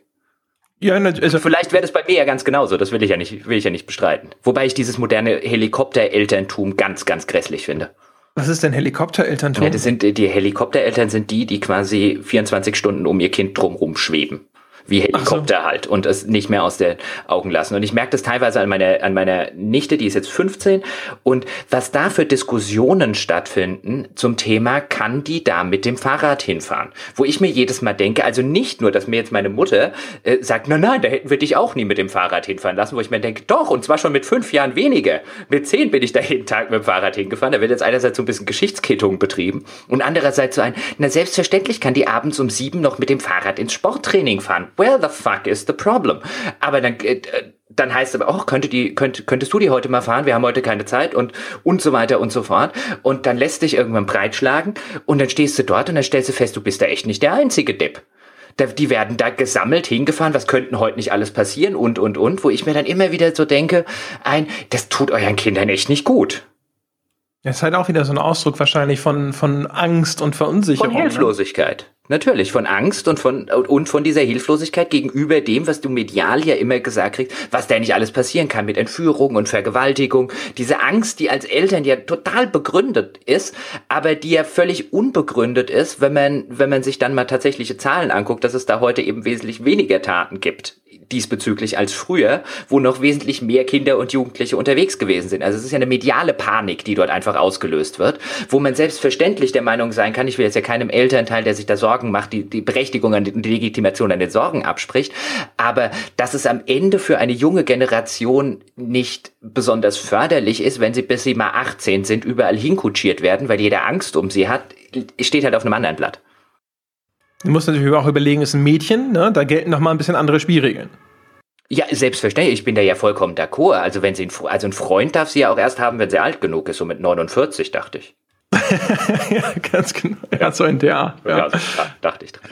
Aber ja, also sowas, sowas, also so eine, so eine gewisse Wohlstandsgesellschaft, das kann ich mir schon vorstellen, dass es da auch, dass es da auch eine Rolle spielt. Aber ich glaube, also meine tatsächliche Interpretation, ich weiß nicht, wie es bei dir ist, wäre aber wirklich, dass unsere aktuelle Gesellschaft sehr von diesem Motiv der, der Hilflosigkeit und der, ähm, der Hilflosigkeit auch gegenüber dem System und dem Establishment und denen da oben äh, geprägt ist und dass sich das selbstverständlich sehr, sehr schnell dann in äh, Medien widerspiegelt, weil was sind Medien und Unterhaltungsangebote wie jetzt Spiele oder Filme letztlich als einfach nur ein Spiegel ihrer Zeit? Ja, ich meine, die Diskussion, die ich vorhin angeschnitten habe, ist natürlich auch eine, wo man halt auch sagen kann, die sind halt einfach klüger. Ne? Also wir Trottel haben uns halt erstmal fünf Jahre ausbeuten lassen, bevor wir irgendwie vernünftige Arbeitszeiten und anständigen Lohn haben eingefordert. Und heutzutage sind die Leute einfach schlau geworden und sitzen eben da und sagen gleich, ich weiß schon, dass ich mehr wert bin als das. Das kann man auch aus dieser Perspektive betrachten. Also so oder so, man hat so das Gefühl zumindest, dass äh, ist da, also es gibt diese, ich weiß nicht, ob die Sachen damals halt auch schon so attraktiv gewesen wären. Das ist halt natürlich eine Frage, die man jetzt zurückblickend wahrscheinlich immer nur noch mit Spekulationen beantworten kann. Ich kann mir gut vorstellen, dass sehr vieles von dem, was da heute gut funktioniert, damals durchaus auch schon Anklang gefunden hätte. Äh, du hattest natürlich eine andere Zusammensetzung in der Gruppe der Spieler. Ne? Waren also, in, weil sie kleiner war und weil es viel größeren Anteil hatte von Leuten, die tatsächlich sehr geschult waren in dem, was sie da taten und die durchaus diese Herausforderung auch wollten und brauchten, weil das das war, was sie ursprünglich äh, angezogen hat. Es gab auch noch nicht so viel an Narration zum Beispiel, was das Ganze sonst hätte tragen können. Also es war auch so, dass man jetzt nicht sagen konnte, so, na ja, wenn die Spielmechanik zu einfach ist oder sowas, dann spiele ich das halt und fühle mich wie ein Superheld, aber und äh, erlebe eine coole Geschichte, weil die coole Geschichte gab es ja dann häufig auch noch nicht. Also sehr viel davon hat auch mit der Entwicklung des Mediums an sich zu tun, würde ich sagen. Äh, garantiert, aber deswegen, du hast ja vorher schon mal eingeschränkt, dass wir jetzt gerade das Medium so ein bisschen unter diese Sichtweise behandeln und jetzt natürlich keine Anspruch erheben, dass das die einzige Sichtweise ist oder die einzige Ebene, auf der man sich darüber unterhalten kann. Wir haben uns ja schon auch über auf mehreren anderen Ebenen über ähnliche Phänomene unterhalten. Jetzt gucken wir es uns halt mal unter diese, dieser Brille an. Und da ist aber auch, weil du gerade über Gameplay und was, was, was Leute an Gameplay anzieht, auch da auf der Gameplay-Ebene ist das Ganze ja interessant. Jetzt nehmen wir mal so ein Spiel wie, wie Batman, wie die, wie die aktuellen Batman-Spiele, ähm, was jetzt natürlich auch Superheldenspiele sind, also per se sozusagen, per Narration schon. Und ähm, gucken uns dort das Kampfsystem an, weil du hast gerade vom Gameplay, was halt früher diese Herausforderung die Spieler vielleicht angezogen hat. Und jetzt hast du heute ein Kampfsystem, das ja immer wieder sehr gelobt wird. Das Batman-Kampfsystem, wir hatten es schon mal in einer anderen Episode, warum ausgerechnet das so hoch gehalten wird und das von Assassin's Creed immer so ein bisschen wahrgenommen wird als das ist doch schon seit Jahren kaputt, steht wieder auf einem anderen Blatt, aber dieses Rocksteady-Kampfsystem, was es dann zum Beispiel auch in Mordors Schatten gab, das wird immer und immer wieder von Spielern, der Öffentlichkeit, der Kritik sehr gelobt. Und dann guckt man sich an, was dort passiert. Wenn du einen, einen klassischen Batman-Kampf jetzt gegen so 20, gegen eine Horde von 20 Leuten, also du hast diesen Superhelden in der Mitte, der zufällig per Narration auch noch einer ist, und du drückst zwei Knöpfe. Das Kampfsystem von Batman besteht letztlich daraus, dass du zwei Knöpfe drückst, entweder irgendwie kontern oder ausweichen. Und oder vielleicht sogar noch einen dritten. Aber viel mehr machst du nicht. Aber was Batman gleichzeitig auf dem Bildschirm macht, während du zwei beziehungsweise maximal drei Knöpfe drückst, ist, der macht Saltos, der macht Backflips, der hüpft drei Meter weit, der hüpft vielleicht mal irgendwo oben auf was drauf und dann wieder auf was runter, der haut, der tritt, der gibt Kopfnüsse, der macht irgendwelche Finishing Moves, alles während du drei Knöpfe drückst. Das heißt, die Diskrepanz zwischen dem, was auf deinem Bildschirm passiert und dem, was du machst, also du löst mit sehr, sehr überschaubaren Mitteln und mit sehr, sehr einfachen Mitteln, die nun wirklich jeder erlernen und beherrschen kann, löst du sehr, sehr komplexe, coole und sehr, sehr mächtig aussehende Dinge auf dem Bildschirm aus. Und das ist durchaus in spielerischer Hinsicht eine relativ neue Sache, die sich da ergeben hat. Also früher hättest du viele Spiele gehabt, die gesagt hätten, wenn du die richtig coolen Aktionen machen willst, die erfordern dann auch richtig viel Geschick. Und heute merkst du die umgekehrte Sache, dass du schon mit ganz, ganz, ganz wenig Aufwand sehr coole Dinge auf deinem Bildschirm erleben kannst, die halt in keinem Verhältnis mehr zu dem stehen, was zur Hölle du gerade am Gamepad machst.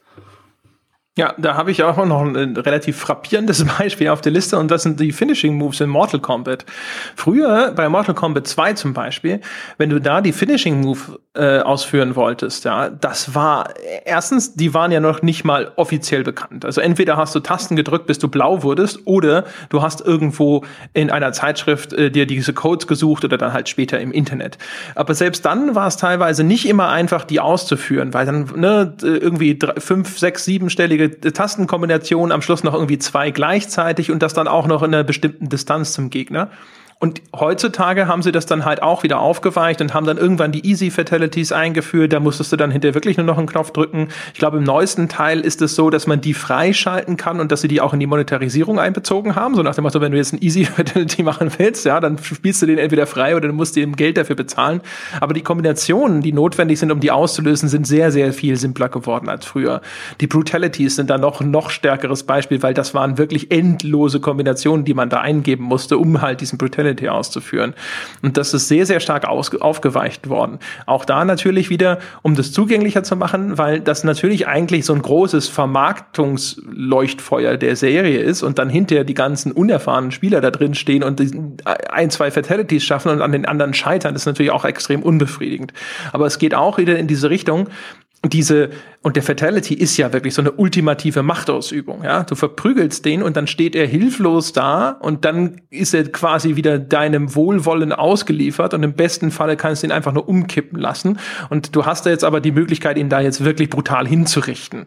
Das ist ja schon eigentlich schon immer in der Reihe etwas gewesen, was halt dieses, dieses Machtbedürfnis befriedigt wie kaum irgendwas anderes, ja. Und das ist ja auch das, was sie so sehr in die Kritik gebracht hat, dass da auf einmal dein dein, ehemaliger, halbwegs gleichwertiger Gegner, je nach Schwierigkeitsgrad und so, aber wahrscheinlich jemand, der, der durchaus gewachsen sein könnte, wenn du den besiegt hast, dann gibt dir das Spiel am Schluss aber auf noch einmal nochmal diese komplette Machtbefriedigung. Jetzt ist er dir ausgeliefert und jetzt kannst du ihn dann halt einfach wirklich exekutieren es ist ja auch, wenn wir auf spielerischer Ebene bleiben, wäre es ja vielleicht ganz interessant, zumindest mal kurz zu reden über Spiele, die es ganz anders machen. Also es gibt ja als, als Vorreiter natürlich so ein bisschen als plakativer, könnten wir über Dark Souls reden, was ja eins der Spiele ist, die komplett gegen den Strom schwimmt und halt das Gegenteil von dem macht, was wir jetzt gerade gesagt haben. Da spielst du keinen Superhelden, sondern eigentlich insbesondere am Anfang ein ziemliches Würstchen und wirst selbst im weiteren Spielverlauf auch nicht zum Superhelden, sondern du wirst vielleicht nur ein weniger kleines Würstchen. Und viele Spieler empfinden das ja als sehr befriedigend, wobei man natürlich dazu sagen muss, dass ihre Zahl so exorbitant, wenn man sich die Verkaufszahlen zum Beispiel anguckt, so exorbitant unter denen steht, äh, die offensichtlich das Gegenteil bevorzugen, zumindest, äh, oder das Gegenteil zumindest kaufen. Aber da hast du ja diese, diese Anti- Richtung zu diesem, zu diesem Zeitgeist oder zu dem, was der Mainstream gerade, gerade produziert und wo sehr viele Leute ja auch argumentieren, ähm, dass das ja so viel befriedigender sei. Also diese, ist das, ist das tatsächlich nur so eine, so eine Gegenbewegung oder, ähm, ist das, ist Dark Souls in der Hinsicht so ein Spiel, wie man sie früher hatte? In gewisser Weise schon. Ich meine, du hast natürlich, dadurch, dass bei Dark Souls ist ja die Progression mit drin. Das heißt, du hast auch den Effekt, den ich zumindest vorhin schon mal beschrieben habe, dass wenn du dann später irgendwo an Gegner gerätst, die am Anfang noch schwierig waren, dass du die dann relativ leicht beseitigen kannst. Und dadurch wird natürlich dann aber auch dieser Zuwachs an Macht erheblich besser spürbar. Also das System hat ja durchaus viele verschiedene Vorzüge. Äh, die meisten davon müssen wir jetzt in, quasi in diesem Kontext nicht diskutieren, aber wenn es um dieses Erlebnis, dass man sich aus der Hilflosigkeit befreit und mächtig wird, ja, da funktioniert sowas natürlich dann erheblich besser. Du hast halt diesen Hügel, den du erstmal erklimmen musst, indem du am Anfang vergleichsweise hilflos bist, wobei du jetzt auch bei Dark Souls gibt's immer noch am Anfang Gegner, wenn du dich einigermaßen anstellst, wirst du mit denen auch gut fertig. Aber du hast halt sehr schnell dann eben diese Widersacher, die sehr schwierig sind oder wo du einfach Abstand halten musst, wo du du wirklich noch total hilflos bist und weißt, okay, der macht mich einfach platt. Da muss ich jetzt weglaufen oder muss ich großen Bogen drum machen. Das geht einfach gar nicht anders. Aber das System per se ist ja schon so, dass wenn du dann halt hinterher solche Gegner dann auf einmal relativ leicht besiegen kannst, dann ist ja zumindest da diese, dieser Wandel deines Charakters ja von einem anfangs schwachen Würstchen hin zu einer viel, viel mächtigeren Figur auch auf einmal viel greifbarer geworden, als wenn du startest und alles platt machst und dann weitermachst und alles platt machst.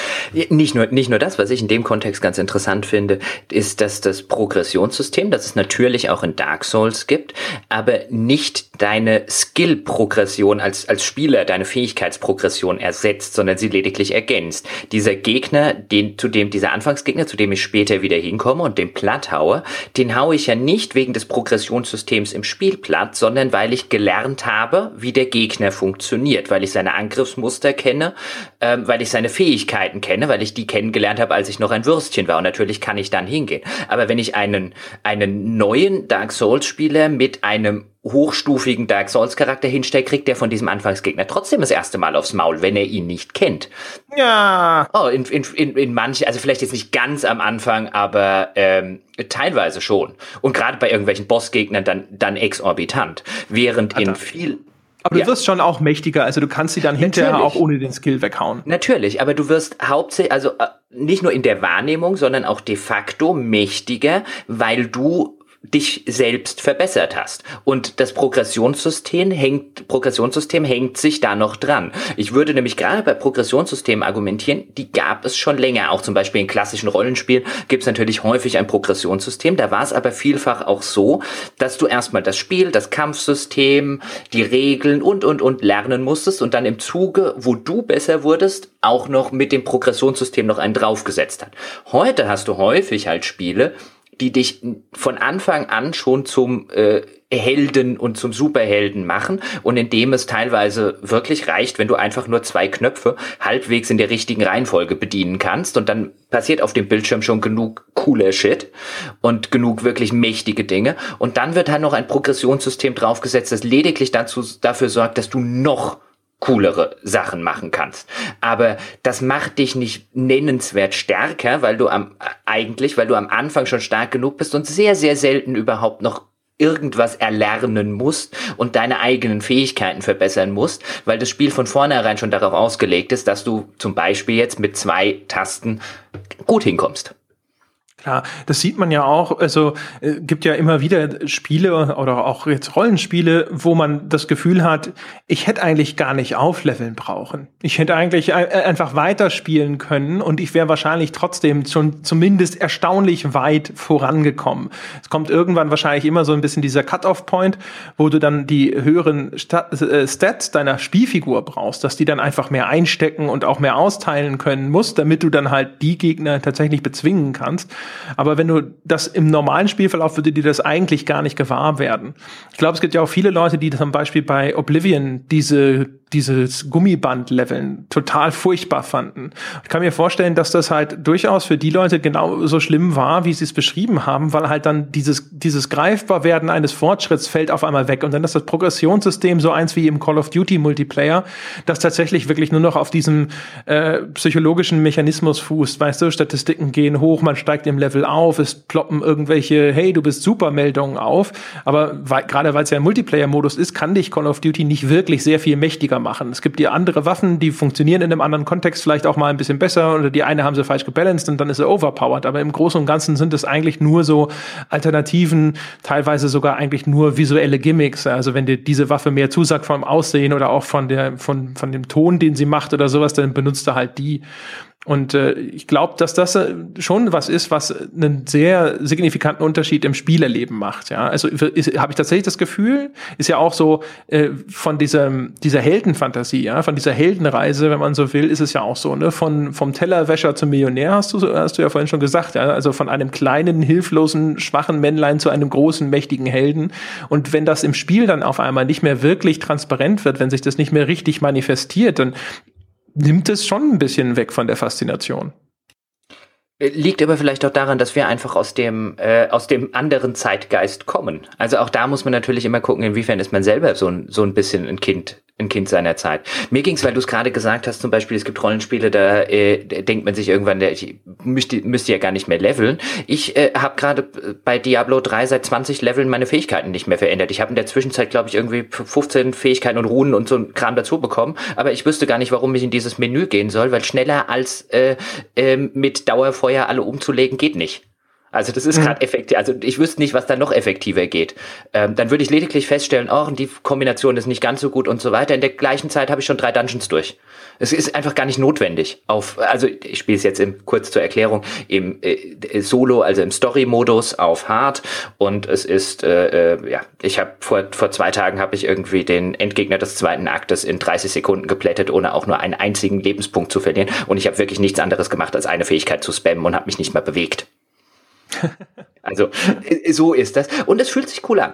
Ähm, aber da ist halt die Frage, inwiefern sind wir vielleicht auch einfach Kinder unseres Zeitgeistes, weil wenn wir tatsächlich konstatieren würden im Rahmen dieser Diskussion, dass es da durchaus die unterschiedlichen Dinge gab, jetzt 70er, 80er, 90er hinein und dann so langsam mit dem Aufkommen, dann nach 11. September und Co., so hin jetzt in diese Superhelden-Ära, dann ist natürlich jeder auch ein bisschen geprägt von der Ära, in der er aufgewachsen ist. Und gerade unsere Generation kommt ja immer noch so aus der, wo dann vielleicht die Eltern mal immer, oder zumindest die Großeltern erzählt haben, wie wir damals noch mit Bollerwagen durch die zerbombte Stadt sind und das Leben ist kein Ponyhof und äh, was nicht alles. Und das Leben ist kein Wunschkonzert, was mein Vater immer gerne gesagt hat.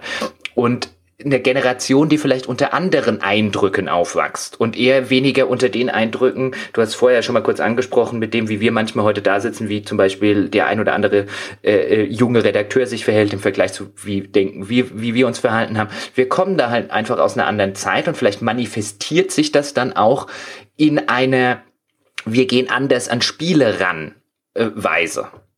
Weißt du, vielleicht sind wir einfach zu alt für die Scheiße, um einfach mal Lethal Weapon zu zitieren. Möglich. Also bei Diablo ist es, glaube ich, zum Beispiel auch so, dass es abzielt tatsächlich auch auf diesen extremen Gelegenheitsspieler. Also mein Dad zum Beispiel hat ja auch Diablo 3 gespielt. Und das fand er total super. Hat er gespielt, gespielt, gespielt, gespielt. Und dann hat er irgendwann, ich glaube beim vorletzten Endgegner oder so, hat er mal angerufen und dann, hat er gesagt, so hier sind meine Daten, log dich ein und mach bitte diesen Endgegner platt. Ich komme da nicht weiter und ich habe keinen Bock, da jetzt irgendwie ewig dran rumzumachen. Ja, also das gibt's auch. Ich glaube, weißt du, was ein Effekt ist, der da eintritt? ist äh, der mit Kleidungsgrößen. Haha. und jetzt, jetzt kommt nämlich eine Anekdote, und zwar, das habe ich natürlich nicht selber mitbekommen, aber meine Freundin hat mir erzählt, was äh, inzwischen Klamottenhersteller anscheinend machen, ist, dass sie ihre Kleidungsgrößen umdefinieren. Das heißt, das, was früher eine 38er Damengröße war, ist jetzt auf einmal eine 36er Damengröße. Und wenn du also shoppen gehst, jetzt irgendwie als Damit Mädel und ziehst es an. Ja, genau. Damit du halt denkst so, ach geil, da, da kann ich eine 36 tragen. Und wenn mich einer fragt, welche Größe meine ist, kann ich halt 36 sagen. Und das ist halt psychologisch bestimmt viel angenehmer und wirkungsvoller. Und ich kann mir vorstellen, dass es einen ähnlichen Effekt geben könnte, was Schwierigkeitsgrad und Standardschwierigkeitsgrad angeht in den, bei dem, im Bereich der Computerspiele. Das inzwischen, weil ich zum Beispiel, habe ich glaube ich auch schon mal erzählt, ich mag es nicht auf easy zu schalten, selbst wenn ich gerade irgendwie keinen Bock habe, mich durchzubeißen, weil das für mich immer noch so ehrenrührig ist. Also da dann muss ich zugeben, dass ich richtig scheiße bin, wenn ich auf Easy schalte. Kann mir also gut vorstellen, dass das das gleiche ist, wie wenn ich mir eingestehen muss, dass ich auf einmal, keine Ahnung, dass ich eine 40 brauche oder eine, eine 38 oder was auch immer, anstatt eine 36. Und dass deswegen Computerspielehersteller dazu übergehen und zu sagen, normal ist halt einfach schon mal richtig einfach. Und es gibt natürlich immer auch dieses Argument, ja, ich glaube, das haben wir auch schon mal besprochen, dass die Leute sagen, ja, dann spiel's halt auf Hard, Elite, Super, irgendwas, Ultra-Checker oder so. Aber du weißt es natürlich vorher nicht und du hast auch eigentlich gelernt, so historisch gesehen, dass normal eigentlich was anderes ist. Und es gibt sogar ja Spiele, ich glaube, bei Deus Ex oder so war es, da steht dann, dann sogar dran, das ist der Schwierigkeitsgrad, der vorgesehen ist. So soll dieses Spiel gespielt werden. Wo ich selbstverständlich erstmal den auswähle. Mhm. Und dann denkst du vielleicht, es geht zu langsam los und so. Und ehe du dich versiehst, siehst, hast du von mir aus schon fünf Stunden gespielt, ja, dann fange ich ja nicht auf einem anderen Schwierigkeitsgrad jetzt nochmal neu an oder sowas. Und äh, häufig, häufig kann man dann auch mittendrin nochmal wechseln, dann ist es okay. Aber wenn wobei ich neu starten müsste, würde ich zum Beispiel sofort sagen, so, ne.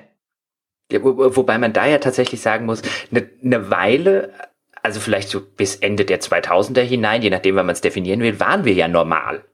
Also auch wenn man einen Schwierigkeitsgrad, wir waren ja die, für die Spiele gemacht wurden.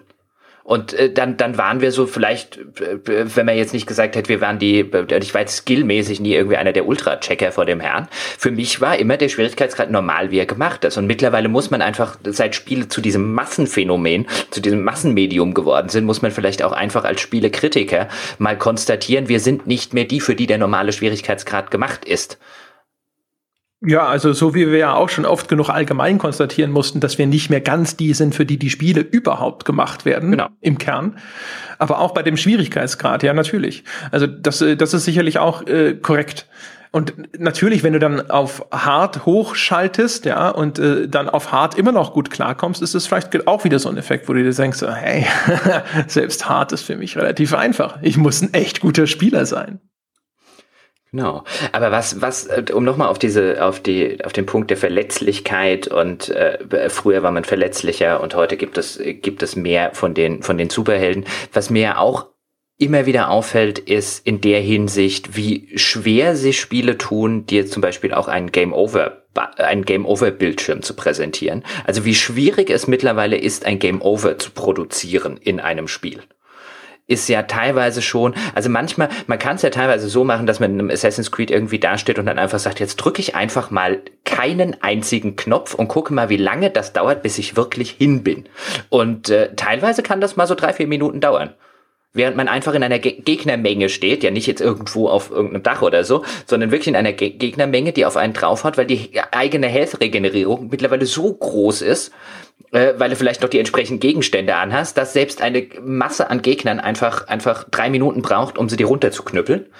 Und äh, das sieht man bei, bei vielen Spielen, ich, ist mir jetzt zum Beispiel bei Diablo, weil ich mir darüber Gedanken gemacht habe, hey, ich bin ganzen doofen Spiel auf Hard nicht einmal gestorben. Das war doch bei Diablo 1 und 2 anders. Äh, habe ich mir mal so Gedanken gemacht, bei wie vielen Spielen, die ich jetzt in den letzten Jahren, in den letzten zwei Jahren gesehen habe, habe ich überhaupt einen Game-Over-Bildschirm zu Gesicht bekommen. Und? Und geht mir so darauf, dass das natürlich auch eine, äh, ein, eine inhärente Eigenschaft des Superhelden ist, dass er nicht verlieren kann. Nein, ich dachte, jetzt kommt irgendwie mal was, wo, wo du noch diesem, diesem Game-Over-Bildschirm begegnet bist. Ich bin ihm tatsächlich jetzt mal in Deus Ex oder so begegnet. Äh, da ist es mir auf hohem Schwierigkeitsgrad das ein oder andere Mal passiert, äh, dass ich, dass ich draufgegangen bin, wenn ich jetzt halt shootermäßig unterwegs war, weil die Gegner unfassbar gut treffen. Ja, aber, aber ähm, in, in vielen Spielen komme ich erst gar nicht mehr in den Bereich. Und auch das ist dann wieder eine Sache. Natürlich kann man die auch anders verargumentieren als jetzt, es ist eine Eigenschaft eines Superhelden, dass er unverwund oder untötbar ist.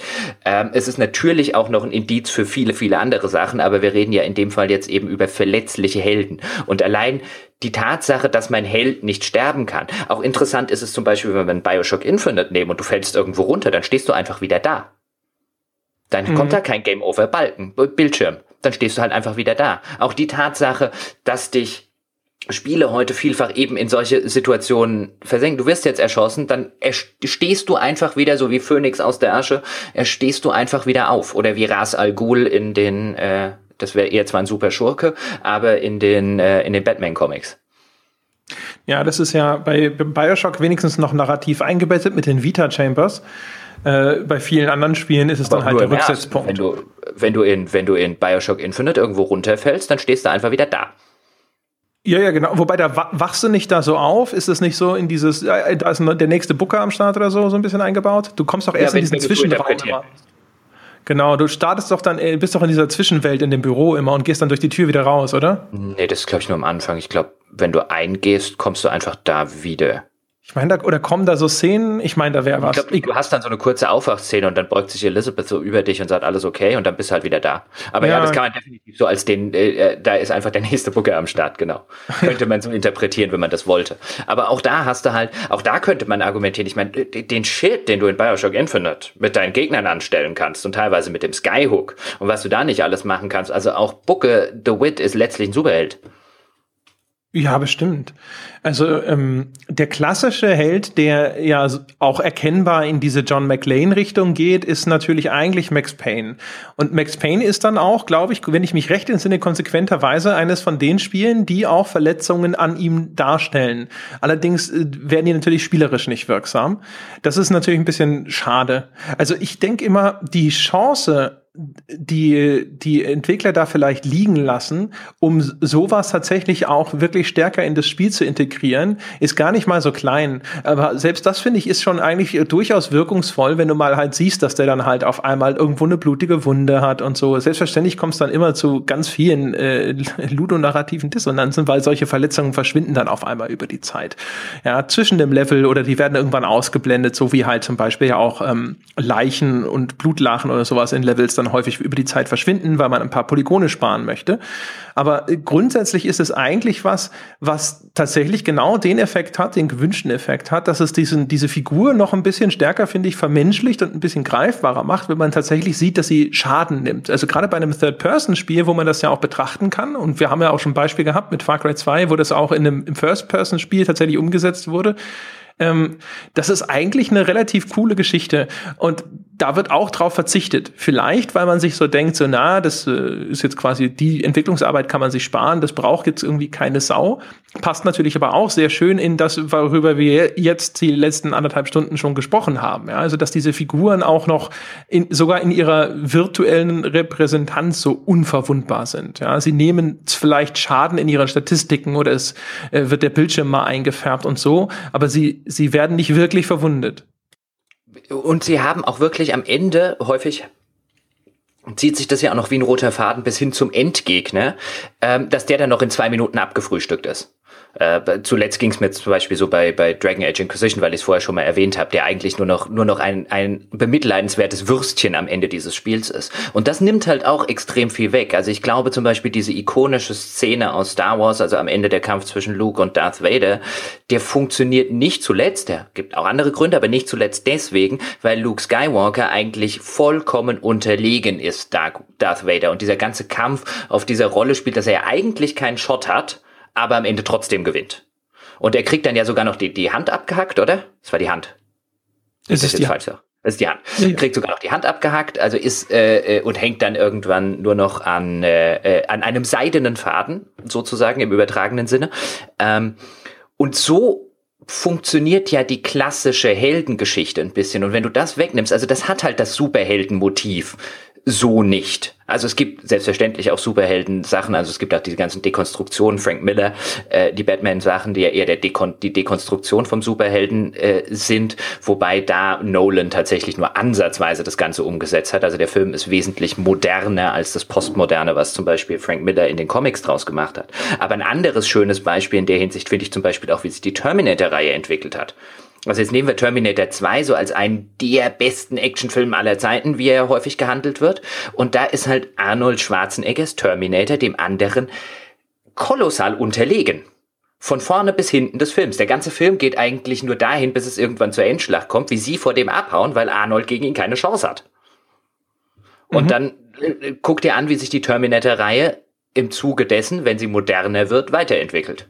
Auch da hast du halt den klassischen 80er oder 90er Jahre Helden drin, der eben selbst als solche Maschine immer noch kein Superheld ist, weil er, weil ihm ein noch größerer Superschurke entgegengestellt wird, der noch mehr kann und gegen den er eigentlich überhaupt keine Chance hat und im Zweikampf null bestehen könnte. Und das Ganze arbeitet sich eigentlich an diesem Motiv ab, dass der unterlegene Terminator gegen das neuere Modell, äh, das eigentlich gegen ihn nicht verlieren kann. Wobei natürlich auch der, also der Terminator natürlich sowieso jetzt traditionell im Verlauf der Serie auch immer eigentlich verletzlich ist. Also der wird ja dann in, im Verlaufe des Films ist er in einem immer desolateren Zustand, auch sogar schon im ersten Teil, äh, wo ihn dann ja hier die, die Menschlein hinterher besiegen, wo er halt auch, ne, erst fehlt das Auge und dann fehlt noch so ein bisschen mehr und am Schluss ist dann nur noch dieses Exoskelett übrig. Das ist ja auch eigentlich, das ist eine Ref wenn du so willst, zitiert sich da jeder Terminator-Film wiederum selber. Aber äh, im Vergleich zu, zu den Figuren, die tatsächlich überhaupt keine Spuren äh, von, von Verletzung oder sonst irgendwelche Anzeichen davon nach außen tragen, dass sie tatsächlich irgendwo zerstörbar sind, besiegbar sind oder sowas, ist ja natürlich da schon deutlich abgegrenzt zu dem, was es sonst so gibt. Das ist tatsächlich echt was. Also auch zum Beispiel, wenn man dann mal auf so einer spielmechanischen Ebene denkt, es gab ja schon Spiele, in denen du dann, wenn du verletzt warst, dann zum Beispiel auch angefangen hast zu humpeln oder sowas. Also gerade Rollenspiele haben tatsächlich manchmal sowas die, äh, in ihrer Spielmechanik drin, sowas wie zum Beispiel, dass du äh, bluten kannst, ja, dass deine Figur irgendeine Verletzung hat, die sich jetzt nicht einfach so beheben lässt und dann blutet die und verliert zum Beispiel irgendwo langsam Gesundheit, bis du das entsprechend hast behandeln lassen. Genauso wie auch zum Beispiel Vergiftung, Vergiftungsmechanik in Rollenspielen funktioniert ja ganz ähnlich. Das sind ja spielmechanische Ausdrücke davon, wie eine Verletzung tatsächlich im Spiel irgendwo wirksam wird. Das ist tatsächlich eigentlich was, wo ich mir auch vorstelle, dass das durchaus sehr, sehr cool sein kann. Also auch gerade, wenn ich an sowas wie Max Payne denke, wenn du dann irgendwo eingeschränkter wärst in deiner Bewegungsfähigkeit, also wie beweglich deine Spielfigur ist, dann wäre das ja eine ganz erhebliche Maßnahme, die das Gameplay sehr deutlich beeinflussen würde. Aber ich kann mir auch vorstellen, dass das durchaus interessant ist, solange du nicht mit Max Payne jetzt irgendwie über eine längere Strecke auf einmal hinter von A nach B laufen musst und die dumme Sau humpelt. Das, ja, das Problem ist, dass das mit Max Payne nicht ging, weil so auf der Narrationsebene hast du ihn jetzt mit, äh, ich wollte vorher schon was sagen, aber dann dachte ich mir, hm, warte, vielleicht kommt's noch mal, äh, weil du dann noch ein bisschen abgedriftet bist. Selbstverständlich ist Max Payne ein Superheld. Der hat die Fähigkeit, die Zeit zu verlangsamen. Das ist ja nur. Auf narrativer ja, Ebene stimme ich dir mit John McLean zu, aber auf mechanischer Ebene ist Max Payne selbstverständlich ein Superheld. Es gibt bestimmt irgendein Stück langsam, wo mal äh, äh, John McLean in Zeitlupe irgendwo lang springt. Ja, aber dann, dann ist das die Perspektive und es passiert, er kann das nicht auf Knopfdruck. Das ist ja auch nur die, die Spielerperspektive. Der Spieler greift da ja als Regisseur ein, ja.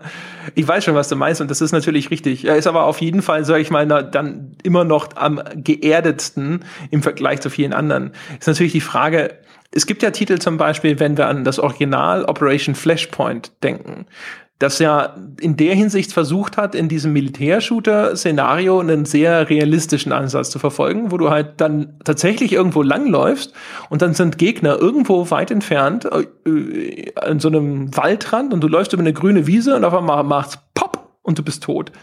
Und das ist genau das, was viele Leute so ein bisschen daran fasziniert, weil du hast eine sehr, sehr verletzliche Spielfigur. Äh, und dadurch wird auf einmal für dich auch viel spürbarer, wie das vielleicht ist, äh, wenn du wirklich Soldat in so einem Krieg bist. Ja? Also du läufst über eine grüne Wiese, du hast noch nicht einen scheiß Schuss abgegeben und auf einmal liegst du tot am Boden, weil du einen Gegner irgendwo übersehen hast und weil du nicht klug vorgerückt bist und weil du nicht vorsichtig warst und dir nicht darüber im Klaren warst, dass du eben nur so ein armes Menschlein bist und wenn dich irgendwo eine Kugel erwischt, dann ist es vorbei. Ist aber natürlich auch wieder was, was jetzt so eine, aus heutiger Game Design Perspektive und vielleicht auch, denke ich mal, nach der Meinung einer großen Anzahl von Spielern etwas ist, was die für unerträglich frustrierend halten, weil es natürlich dieses, das wirkt dann auch so willkürlich, so zufällig, so, ja, aber ich bin da vorher schon zweimal lang gelaufen und dann habe hab ich nicht direkt einen äh, Schuss in den Kopf gekriegt. Das ist doch blöd. Ich will Berechenbarkeit. Das wäre jetzt sowieso noch eine Frage, die ich zum Abschluss gestellt hätte, ob es nicht a priori notwendig wäre, dass sich das Medium irgendwann zu einem, zu einem Hilfsmittel für Allmachtsfantasien entwickelt. Um es so zu formulieren. Weil so ein bisschen diese, diesen Aspekt hatte es schon immer. Auch in seinen frühen Jahren gab es ja Spiele wie Civilization zum Beispiel, die dich schon zum Herrscher oder Populous, die dich zum Gott gemacht haben, die auch relativ populär waren. Da spielte das Ganze halt auch aus technischen Gründen häufig nur in zum Beispiel in so einem Strategie- oder Simulationsbereich eine Rolle. Heute gibt's die technischen Möglichkeiten, dich das auch in so einem Shooter aus der Ego-Perspektive, in so einem Action-Adventure in einer riesigen Stadt, wie auch immer zu machen. Ob es nicht inhärent dem Medium Spiel geschuldet ist, dass es immer zu gewissen Allmachtsfantasien kommen wird letztlich und dass das auch einfach was ist, was dieses Medium im Vergleich zu allen anderen Medien halt einfach kann, nämlich dem Spieler das Gefühl zu geben, dass er endlich mal mächtig ist und endlich mal Dinge kann und alles endlich mal nach seiner Pfeife tanzt? So, wie immer äh, wird es so ein Fall sein, wo wir wieder sagen, es wäre halt schön, wenn es das andere auch gäbe. Das andere ist grundsätzlich nicht, nicht schlecht und es kann durchaus auch einfach sein, dass das andere auf absehbare Zeit zumindest erstmal das dominierende Element bleibt oder das dominierende Angebot. Es ist ja immer der Mangel an Alternativen, der einen so frustriert und häufig auch so ein bisschen pessimistisch auf das Medium schauen lässt. Also zu, jetzt immer auf diesen AAA-Bereich geschaut, weil das natürlich das ist, wo erstens sich äh, im Kern Jahren das Geschäft mit Computerspielen abspielt. Zum anderen will man natürlich auch gerne diese Alternativen mal einfach in dieser Produktionsqualität erleben. Umgekehrt, ach, ach, ist echt schwierig zu sagen, ob es da nicht hinterher sich noch irgendwas anderes herausbildet es gibt ja, also bei Filmen und so gibt es ja dann auch unterschiedliche Strömungen. Und im Spielebereich zum Beispiel gibt es ja spielmechanisch eindeutig Phasen. Also eine Zeit lang waren Echtzeitstrategiespiele eine richtig große Nummer und heutzutage sind sie einigermaßen marginalisiert oder Adventures und so. Es gab häufig in der Zeit immer auch Rahmenbedingungen, die das äh, jeweils bevorteilt haben.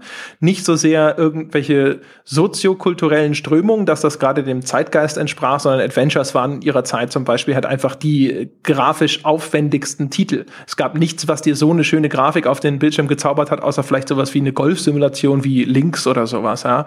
Und als dann sozusagen dieses äh, Grafik-Leadership der, der Adventures zu Ende ging, wurde das automatisch auch erstmal weniger populär.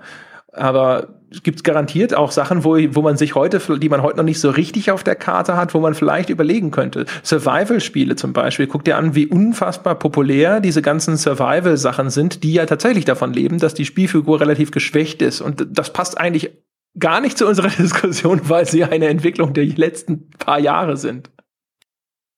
Ich würde noch gerne auf einen, auf einen Punkt kommen. Also bei, mit Survival-Spielen geht's vielleicht schon so langsam in die Richtung, weil der, da viele in dem Indie-Bereich sind, weil du gesagt hast, wir gucken so auf den AAA-Bereich. Das haben wir jetzt im Laufe der Diskussion gemacht und wir können auch auf den Indie-Bereich gucken mit dieser, mit dieser Brille, die wir uns für die heutige Diskussion aufgesetzt haben. Ich würde zum Beispiel argumentieren, dass ausgerechnet, dass ein Spiel wie Papers, Please ausgerechnet zur heutigen Zeit erscheint auch kein Zufall ist. Weil was Papers, Please ja macht, ist diese Allmachtsfantasie, weil du bist ja an diese, also ganz kurz erklärt, du spielst halt einen, in Papers, Please spielt man einen Grenzbeamten am, an der Grenze eines fiktiven osteuropäischen diktatorischen Staates, der halt die Macht über Einreise oder Einreise verweigern hat. Und auch diese Allmachtsfantasie, weil im Kontext dieser Spielwelt, die besteht ja nur aus deinen, eigentlich nur aus dem kleinen Kabuff, in dem du drin sitzt und aus dem Fenster, aus dem du rausguckst, in diesem und vor dem dann die Leute nach und nach kommen und gerne einreisen wollen oder nicht und du kontrollierst dann die Pässe und machst dich drüber schlau, ob da irgendwas gefälscht war und so weiter und so fort. Aber letztlich bist du im Kontext dieses Kabuffs, das die Spielwelt äh, darstellt, der Gott. Du entscheidest, wer kommt rein und wer kommt raus. Und selbst wenn das Spiel eigentlich von dir wollte, dass du ihn rein oder reinlässt oder ablehnst, weil das die, weil das im Kontext des Spiels so ist, kannst du immer noch sagen, nur du kommst trotzdem nicht rein, weil mir deine Nase nicht gefällt. Und dass so ein Spiel zum Beispiel in der heutigen Zeit populär wurde, weil es auch wieder diese Allmachtsfantasie auslebt, aber gleichzeitig auch ein bisschen, ich will nicht sagen persifliert, aber zumindest mit einem Ironen, weil es ist keine Persiflage, aber mit einem kritisch-ironischen Unterton beleuchtet. Ähm, äh, ja, kommt nicht von ungefähr.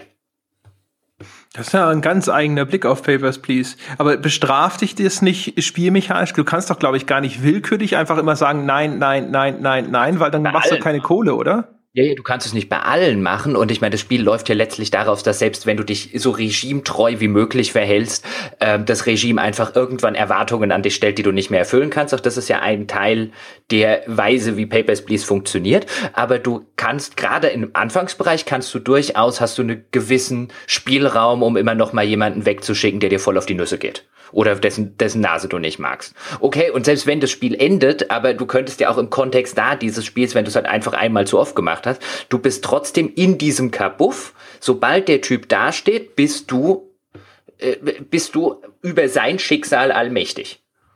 Es ist natürlich sowieso, also dieses, äh, dass auch so ein blöder Beamter, der irgendwelche Dokumente stempelt, ja, durchaus eine gewisse Macht hat, die er dann vielleicht manchmal auch missbraucht, ist ja eh so ein Alltagsding. Ich meine, guck dir Eichmann an, wenn wir bei dem Thema sind, was Bürokraten anstellen können. Das ist natürlich das schlimmstmögliche ja. Beispiel. Aber ich meine, ich glaube, es gibt, das ist ja was, was echt so, äh, so halt in so, in so Alltags-Smalltalk, weißt du? So, du warst wieder irgendwo auf irgendeiner Stelle und dann hat dich dort jemand behandelt, als wäre er es sonst wäre. Und in dem Moment hat er dich halt in der Hand, weil du dieses Dokument brauchst. Also in dem Moment hat er tatsächlich wirklich praktisch sehr viel Macht über dich, äh, weil es für dich halt einfach sehr unbequem wäre, wenn er nicht die Funktion ausführt, die von ihm erwartet wird. Und manchmal ist da ja vielleicht sogar noch ein Entscheidungsspielraum da, eine gewisse Kulanz, ja, auf die du angewiesen bist, weil du vielleicht die Anforderungen nicht so richtig so 100% erfüllst. Und äh, von daher in der Hinsicht ist und äh, aus der Perspektive funktioniert es natürlich tatsächlich. Ich glaube, das Spiel macht dir natürlich häufig zu sehr deutlich, was für eine arme Wurst du da spielst, dass das effektiv wirklich so richtig gut funktionieren kann. Aber es ist schon drin, das stimmt. Auch, ich finde, es funktioniert auch, äh, auch, auch auf der Ebene richtig gut. Also es ist, natürlich macht mir das Spiel, äh, deswegen versetzt es dich ja so, äh, finde ich es ja auch so großartig. Natürlich, weißt du, Scheiße, es gibt ja diesen alten Ausdruck, äh, dass irgendwie Scheiße immer nach unten fließt. Und genau das setzt das Spiel um. Natürlich setzt dich das Spiel mit deinen gesichtslosen Vorgesetzten unter Druck, die dann die ganze Zeit per Fax irgendwelche Anweisungen schicken. Aber du gibst das ja weiter an die arme Sau, die vor deinem Fenster steht und ihren Pass abgestempelt haben möchte. Also natürlich bist du in dem, in dem Spieluniversum nicht Gott oder eine allmächtige Person, aber in deinem Kabuff bist du es.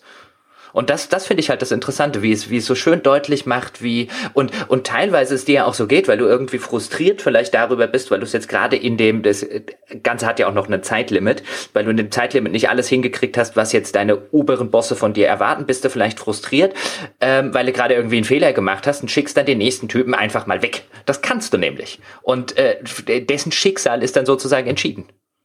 Mhm. Und auf, auf der Ebene finde ich es nett. Ähm, anderes Indie-Beispiel, was ich noch kurz nennen wollen würde, ähm, wären, äh, damit wir auch nicht nur über AAA, weil, weil auch da hat es nicht den extremen Auswuchs, den es im AAA-Bereich hat. Und da gibt es auch ganz andere Gegenentwürfe, keine Frage. Aber auch da gibt es populäre Spiele, die so ähnlich funktionieren. Ich würde jetzt zum Beispiel sowas nennen wie Terraria, Starbound, aber auch Minecraft, die relativ schnell, eben auch im Zuge ihrer Entwicklungsphase, ähm, und ihre Patches und so weiter den Punkt übersprungen haben, wo du am Anfang wirklich dieses kleine Würstchen, das sich ganz schnell ein Haus bauen muss, damit es nachts nicht von den bösen Zombies oder was auch immer oder bösen Untot aufgefressen wird, diesen Punkt ganz schnell übersprungen haben und relativ schnell in ihrer Entwicklung zum God-Game wurden. Die habe ich zu wenig gespielt, um da eine. Zumindest ansatzweise. Ich habe neulich, also ich bin jetzt nicht der größte Minecraft-Fan, aber du kennst ein bisschen aus, weil ich es auch häufig mal bei meiner Nichte sehe. Ähm, äh, äh, Terraria kenne ich jetzt ziemlich gut, weil ich es damals zum Release gespielt habe. Und da war es wirklich noch, wenn du dir nicht ganz schnell ein Haus hochgezimmert hast, dann haben dich in der ersten Nacht schon die Zombies aufgefressen. Und das war relativ schwierig. Jetzt habe ich es neulich mal wieder gespielt und in den ganzen Patches und so weiter kam so viel Zeug dazu, dass es ja, du hast immer noch eine, eine nennenswerte Progression im Spiel. Also du fängst wenn du wirklich ganz frisch startest, auch mit jemandem an, der sich am Anfang erstmal eine Waffe machen muss und dann seine Waffen verbessern muss. Aber das geht mittlerweile so schnell, dass du, weil du merkst, dass sie die Leute an den Punkt bringen wollen, an dem sie endlich so ein bisschen der Gott in dieser Spielwelt sind und alles machen können. Weil dann wird's ja cool.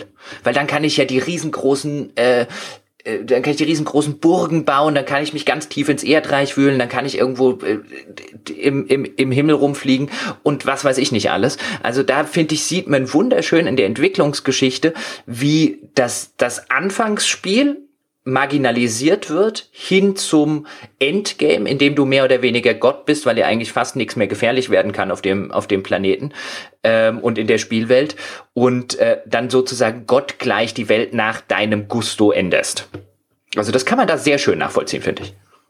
Dann nimmst du natürlich immerhin auch tatsächlich dann mal Einfluss auf eine Spielwelt. Ist natürlich auch so, dass dann äh, spielmechanisch häufig gar keine Alternative existiert. Es gäbe ja viele Möglichkeiten, irgendwo Macht und Einfluss oder irgendwo Verfügungsgewalt zum Ausdruck zu bringen.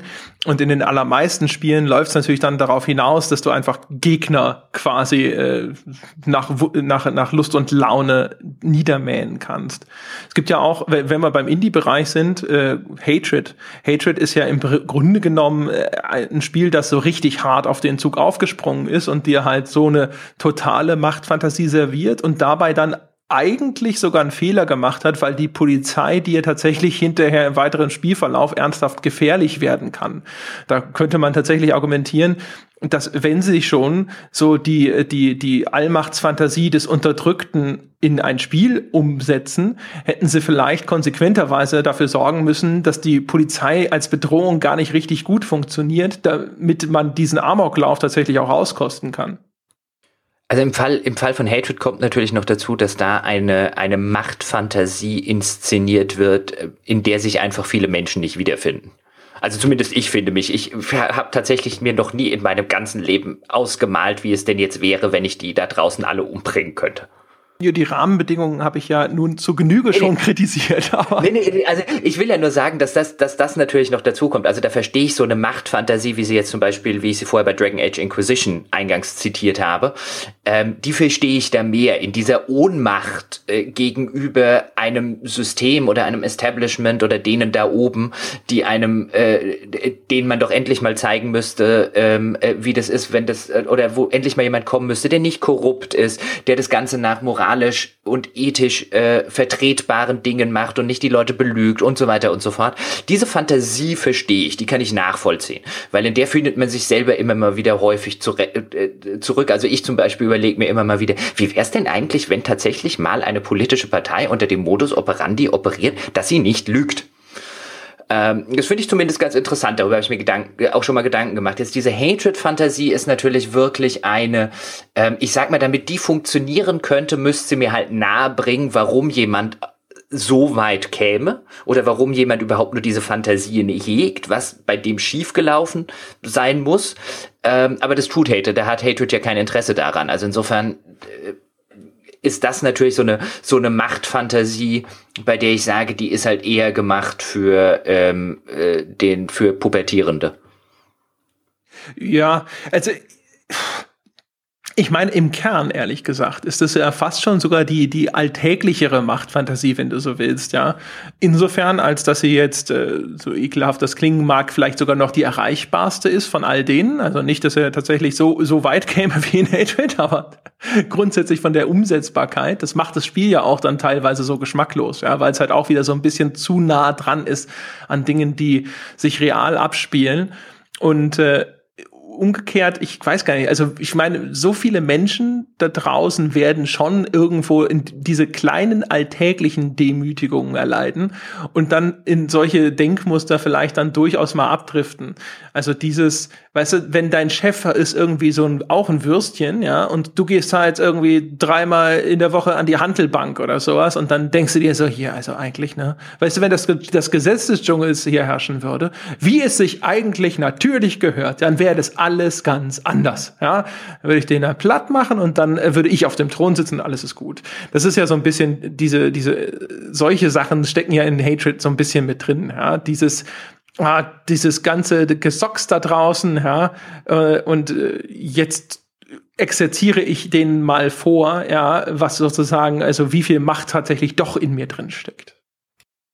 Ich möchte an dieser Stelle eins hinzufügen, da ich mein eigener Chef bin, ist mein Chef kein Würstchen. Ja, natürlich nicht. Ja, das ist äh, ganz, ganz wichtig. ja, aber das ist so, also ja, ne. Hatred ist so ein Ding, weißt du, da können das ist auch schwierig natürlich überhaupt auch nur öffentlich irgendwo einzugestehen, dass einem sowas nahe liegt. Ich habe in, äh, in der anderen Folge, die wir schon aufgenommen haben, die aber erst nach dieser hier wahrscheinlich erscheinen wird, habe ich ja mal drüber gesprochen, dass ich grundlegend sogar mit all diesen äh, Fantasien durchaus sehr viel anfangen kann, wo irgendwie eine vermeintlich schwache Figur, ja, in sich allerdings sehr viel Stärke vereint oder sowas und dann eigentlich dann auf einmal sagt so, okay, jetzt zeige ich dir mal, ja, was davon kommt, wenn du mich irgendwo immer klein machst oder so.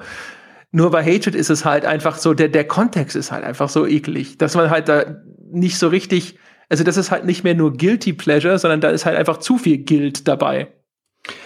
Ja, wobei, wobei man, finde ich, da ein bisschen aufpassen muss. Ich weiß nicht, ob wir darüber schon mal geredet haben, dass man nicht, dich nicht zu sehr von, von äh, oben herab draufhaut, weil es immer noch das, wie du jetzt gerade gesagt hast, schon das inhärente Motiv des, äh, in dem sich der ein oder andere vielleicht zumindest latent oder ganz, ganz wenig noch wiederfinden kann. Ich tue mich da schwer bei, bei, bei dem Ding. Ich habe es jetzt tatsächlich nie selber gespielt, also das kommt A dazu, deswegen unter dieser, mit dieser Einschränkung aber alles, was ich drüber gelesen, mir an Videos und so weiter angeguckt habe, ist nicht dazu geneigt, dass ich das, dass ich das auf ein zu hohes Podest, was den Skandal und so weiter äh, äh, angeht, setzen würde. Das äh, erscheint mir dann, es auf ein Podest zu stellen, auf das es, auf das es gar nicht gehört. Und es erscheint mir B bei sowas immer so ein bisschen problematisch, weil, wenn ich mich nicht irre, finden das echt viele Leute gut. Also sind die, also, weißt du, wenn du es dann halt auf diese, auf diese Ebene stellst, dann, also musst du aufpassen, dass du nicht irgendwann implizierst, dass ein paar tausend Leute, die das irgendwie gekauft haben und äh, das mögen, alles potenzielle Amokläufer sind, weil ich glaube, das sind sie auch nicht. Also man, man sollte zu, das ist natürlich Quatsch. Ich meine, im Grunde genommen, guck mal, wenn, äh, schau dir einen Film an wie Falling Down mit Michael Douglas, wenn du dich an den noch erinnerst, das ist jetzt auch so einer, wo, wo wir uns als ältere Herrschaften wieder outen, ja, und das ausgerechnet dieses Beispiel, das ist was Den fand ich aber nie gut. Den fand ich auch nicht gut, der ist langweilig. Mhm. Aber der ist ja im Grunde genommen das Gleiche. Nur ist das halt so kontextualisiert, dass man dass Michael Douglas in dem Film zumindest so einigermaßen als Protagonist funktioniert. Also für mich, wie gesagt, ich fand den Film nicht gut. Ich fand auch ehrlich gesagt nicht, dass das eine Figur ist, mit der man sich in irgendeiner Form groß identifizieren kann. Aber es ist zumindest so angelegt, ja, weil er sich halt dann auch wehrt. Es gibt ja diese Szene, glaube ich, dann, wo er irgendwo in einem Laden ist und dann sagt er, will die Preise von 1967 oder sonst irgendwas zurück, wo halt irgendwie vielleicht tatsächlich dann auch viele Leute sagen so, jawohl, genau, ja, 55 eigentlich am besten. Ja, oder was auch immer. Und äh, Hatred ist das Ganze halt dann sozusagen nochmals den, noch zwei Gänge hochgeschaltet und das Ganze natürlich dann einfach viel plumper umgesetzt. Aber diese, diese, diese grundlegende Idee, ich glaube, die viele Leute, die Hatred gut finden, die konsumieren das dann halt aber auch einfach und dafür bietet es sich natürlich an, weil es auch einfach so wenig an Rahmung bietet, die ignorieren das einfach. Das ist ja relativ leicht. Du musst eigentlich nur diese Intro-Sequenz dir ausblenden und danach ist es halt erstens ein halbwegs kompetenter Twin-Stick-Shooter, ja, und ist es dann halt wie immer, ne, dieser, der, die, die Lust am Tabubruch, ja, das ist ja nun irgendwas, das mir nun auch nicht fremd ist, der jetzt irgendwie so ziemlich jedes Gewaltspiel seit Gründung des Videospielgenres irgendwo gespielt hat, ja. Das ist natürlich was, wo man auch so ein bisschen da sitzt und davor, so, so, und dann dieses, ja, den Zivilisten einfach die Pistole in den Mund gesteckt und, oh mein Gott. Und man muss ja hinzu, ich will gar nicht wissen, wie viele von den Leuten, die, ähm, die ganz schwer äh, da zum Release äh, auf Hatred draufgehauen haben, früher mit 10 oder 12 Teacher Busters gespielt haben. Ja, und das war noch das harmloseste. Ja, natürlich. Wo ich jetzt, um, ich möchte jetzt um Gottes Willen nicht sagen, dass Teacher Busters in irgendeiner Form ein gutes oder spielenswertes oder kulturell wertvolles Spiel war, um Gottes Willen. Ähm, aber Hatred ist halt auch noch klassisch ein, ein Spiel, was sich insbesondere im US-amerikanischen Markt und Umfeld ähm, dann natürlich an Kinder und Jugendliche wendet und das kann man problematisch finden, aber es ist nicht so, als hätte nicht äh, jede Ära in ihren Medien genau diese Sorte schon gehabt. Also das ist kein Unikat. Denk an äh, Kommando Libya. Ja. Da gab es ja diesen Bonus-Level, wo du irgendwie so an so also, also Marterpfähle oder so gebundene Menschen exekutieren konntest. Ja gut, bei Teacher, das ist richtig. Bei Teacher Busters konnte ich halt immer noch den Namen meines Lehrers eingeben und die dann mit dem Panzer ermorden. Ja, und du musstest immerhin für die Reinigung der Ketten bezahlen, wenn du überfahren hast. Mal wieder. Ich fand das übrigens nie besonders. Also ich fand das immer irgendwie albern, dass ich jetzt die Frau Pelzer mit dem Panzer überfahren soll. Also ich fand, das hat selbst sie nicht verdient und die war echt scheiße. Ist, ist doch so ein typisches, eigentlich so wie so Party-Games heute. Ja. Weißt du, wo du bei deinem Kumpel sitzt und dann spielst du das zusammen und du schreist irgendwie so von, den, von der Seitenlinie dann so, nimm den Flammenwerfer, nimm den Flammenwerfer. Das ist ja, oder wie du, wie du, wie man, wie man irgendwie in dem Alter äh, Gesichter des Todes geguckt hat und sich teilweise kaputt gelacht hat. Weil die Leute auf so alberne Weisen gestorben sind. Ja, das ist halt so ein, so ein Gimmick-Spiel eigentlich. Ja. Also so, heutzutage würde man sofort schreien, YouTube-Bait. Weißt du, so wie jetzt, äh, keine Ahnung, da gibt's ja dieses Spiel, wo du, glaube ich, so ein Arschgesicht spielst und den Leuten ins Essen kacken musst. So was. was? Ja, das gibt's. okay. ja. Es gibt viel da draußen. Das, das erinnert mich übrigens an die Fans von Waldhof Mannheim. Hast du das mitgekriegt? Ich nee, muss, haben die ich, Leute aufs Essen? Was, bitte? Haben die Leute aufs Essen gekackt? Nein, nicht aus Essen, aber die hatten, also die Fans von Hoffenheim, das war irgendwie vor zwei Wochen, die Fans von Hoffenheim, und Hoffenheim ist ja nicht besonders gut gelitten unter anderen Fans in der Bundesliga oder bei, im Fall von Waldhof Mannheim in der dritten Liga, also unter Traditionsclub, weil ja Hoffenheim so ein, so ein Emporkömmling ist, die eigentlich überhaupt keine Tradition haben, die nur der Hop von SAP da so groß gemacht hat, weil er sich auch einen Club unterhalten will. Und jetzt sind Fans von Hoffenheim, haben gesagt, wo wir beim Thema Machtfantasien sind, Fans von Hoffenheim haben gesagt, sie fahren mit dem Schiff nach Köln zum Auswärtsspiel. Und äh, als sie irgendwo in der Nähe von Mannheim unter eine Brücke äh, äh durchgefahren sind, haben Fans von Waldhof Mannheim und wahrscheinlich noch von irgendwelchen angrenzenderen Fans eimerweise Fäkalien über sie ausgekippt. Das ist aber sehr unfein. Ja, äh, total unfein. Aber als es mir erzählt wurde, übrigens mit dem, äh, mit dem, weil am Anfang wusste man noch nicht mehr, weil du es gerade gesagt hast, Leuten ins Essen kacken. Mir wurde es erzählt, als sie hätten von der Brücke, Brücke gekackt, musste ich sehr lachen. das wäre aber auch, das kann ins, nicht ins Auge gehen, aber es ist Kann echt total unfein und nein, nein, nein, nein, nein, sowas macht man nicht und das haben nicht mal die Fans von Hoffenheim verdient, aber lustig war es irgendwie schon ein bisschen. Ja, außer du bist Fan von Hoffenheim und warst auf diesem Boot. dann ist es überhaupt nicht komisch. Also dann finde ich das auch wirklich nie komisch. nee. Also ich sehe überhaupt nicht, was daran komisch sein kann. Das ja, ist, ich das ist richtig. hätte gesagt, ja, dann, äh, dann war es das. Anekdote. Ja, mit, also da, da gehen wir jetzt wirklich sozusagen äh, auf einem Höhepunkt aus der Folge raus, nach diesen Anekdoten. Wunder, wunderbar. Und ich war auch nirgendwo in der Nähe der Brücke. Ich möchte das an dieser Stelle nochmal hinzufügen. Hatte nichts mit dieser Brücke zu tun. Das stimmt, ja. Und äh, schauen Sie sich besser die Videoaufnahmen oder die Fotos, die es vielleicht von diesem Ereignis gibt, nicht genau an. nein, nein, um Gottes Willen. Also ich weiß gar nicht, ob es da tatsächlich, ob da irgendwie anscheinend hat die Polizei dann ermittelt oder so. Ähm, keine Ahnung, was da jetzt auch rausgekommen ist. Ähm, nee, macht man aber nicht. Liebe Kinder, bitte nicht nachmachen. Es wird nicht von Brücken gekackt. ja, genau. Ja, meine Damen und Herren, äh, kommen wir zu den feinen Dingen im Leben. Äh, eine feine Ankündigung haben wir ja, für die kommende Woche.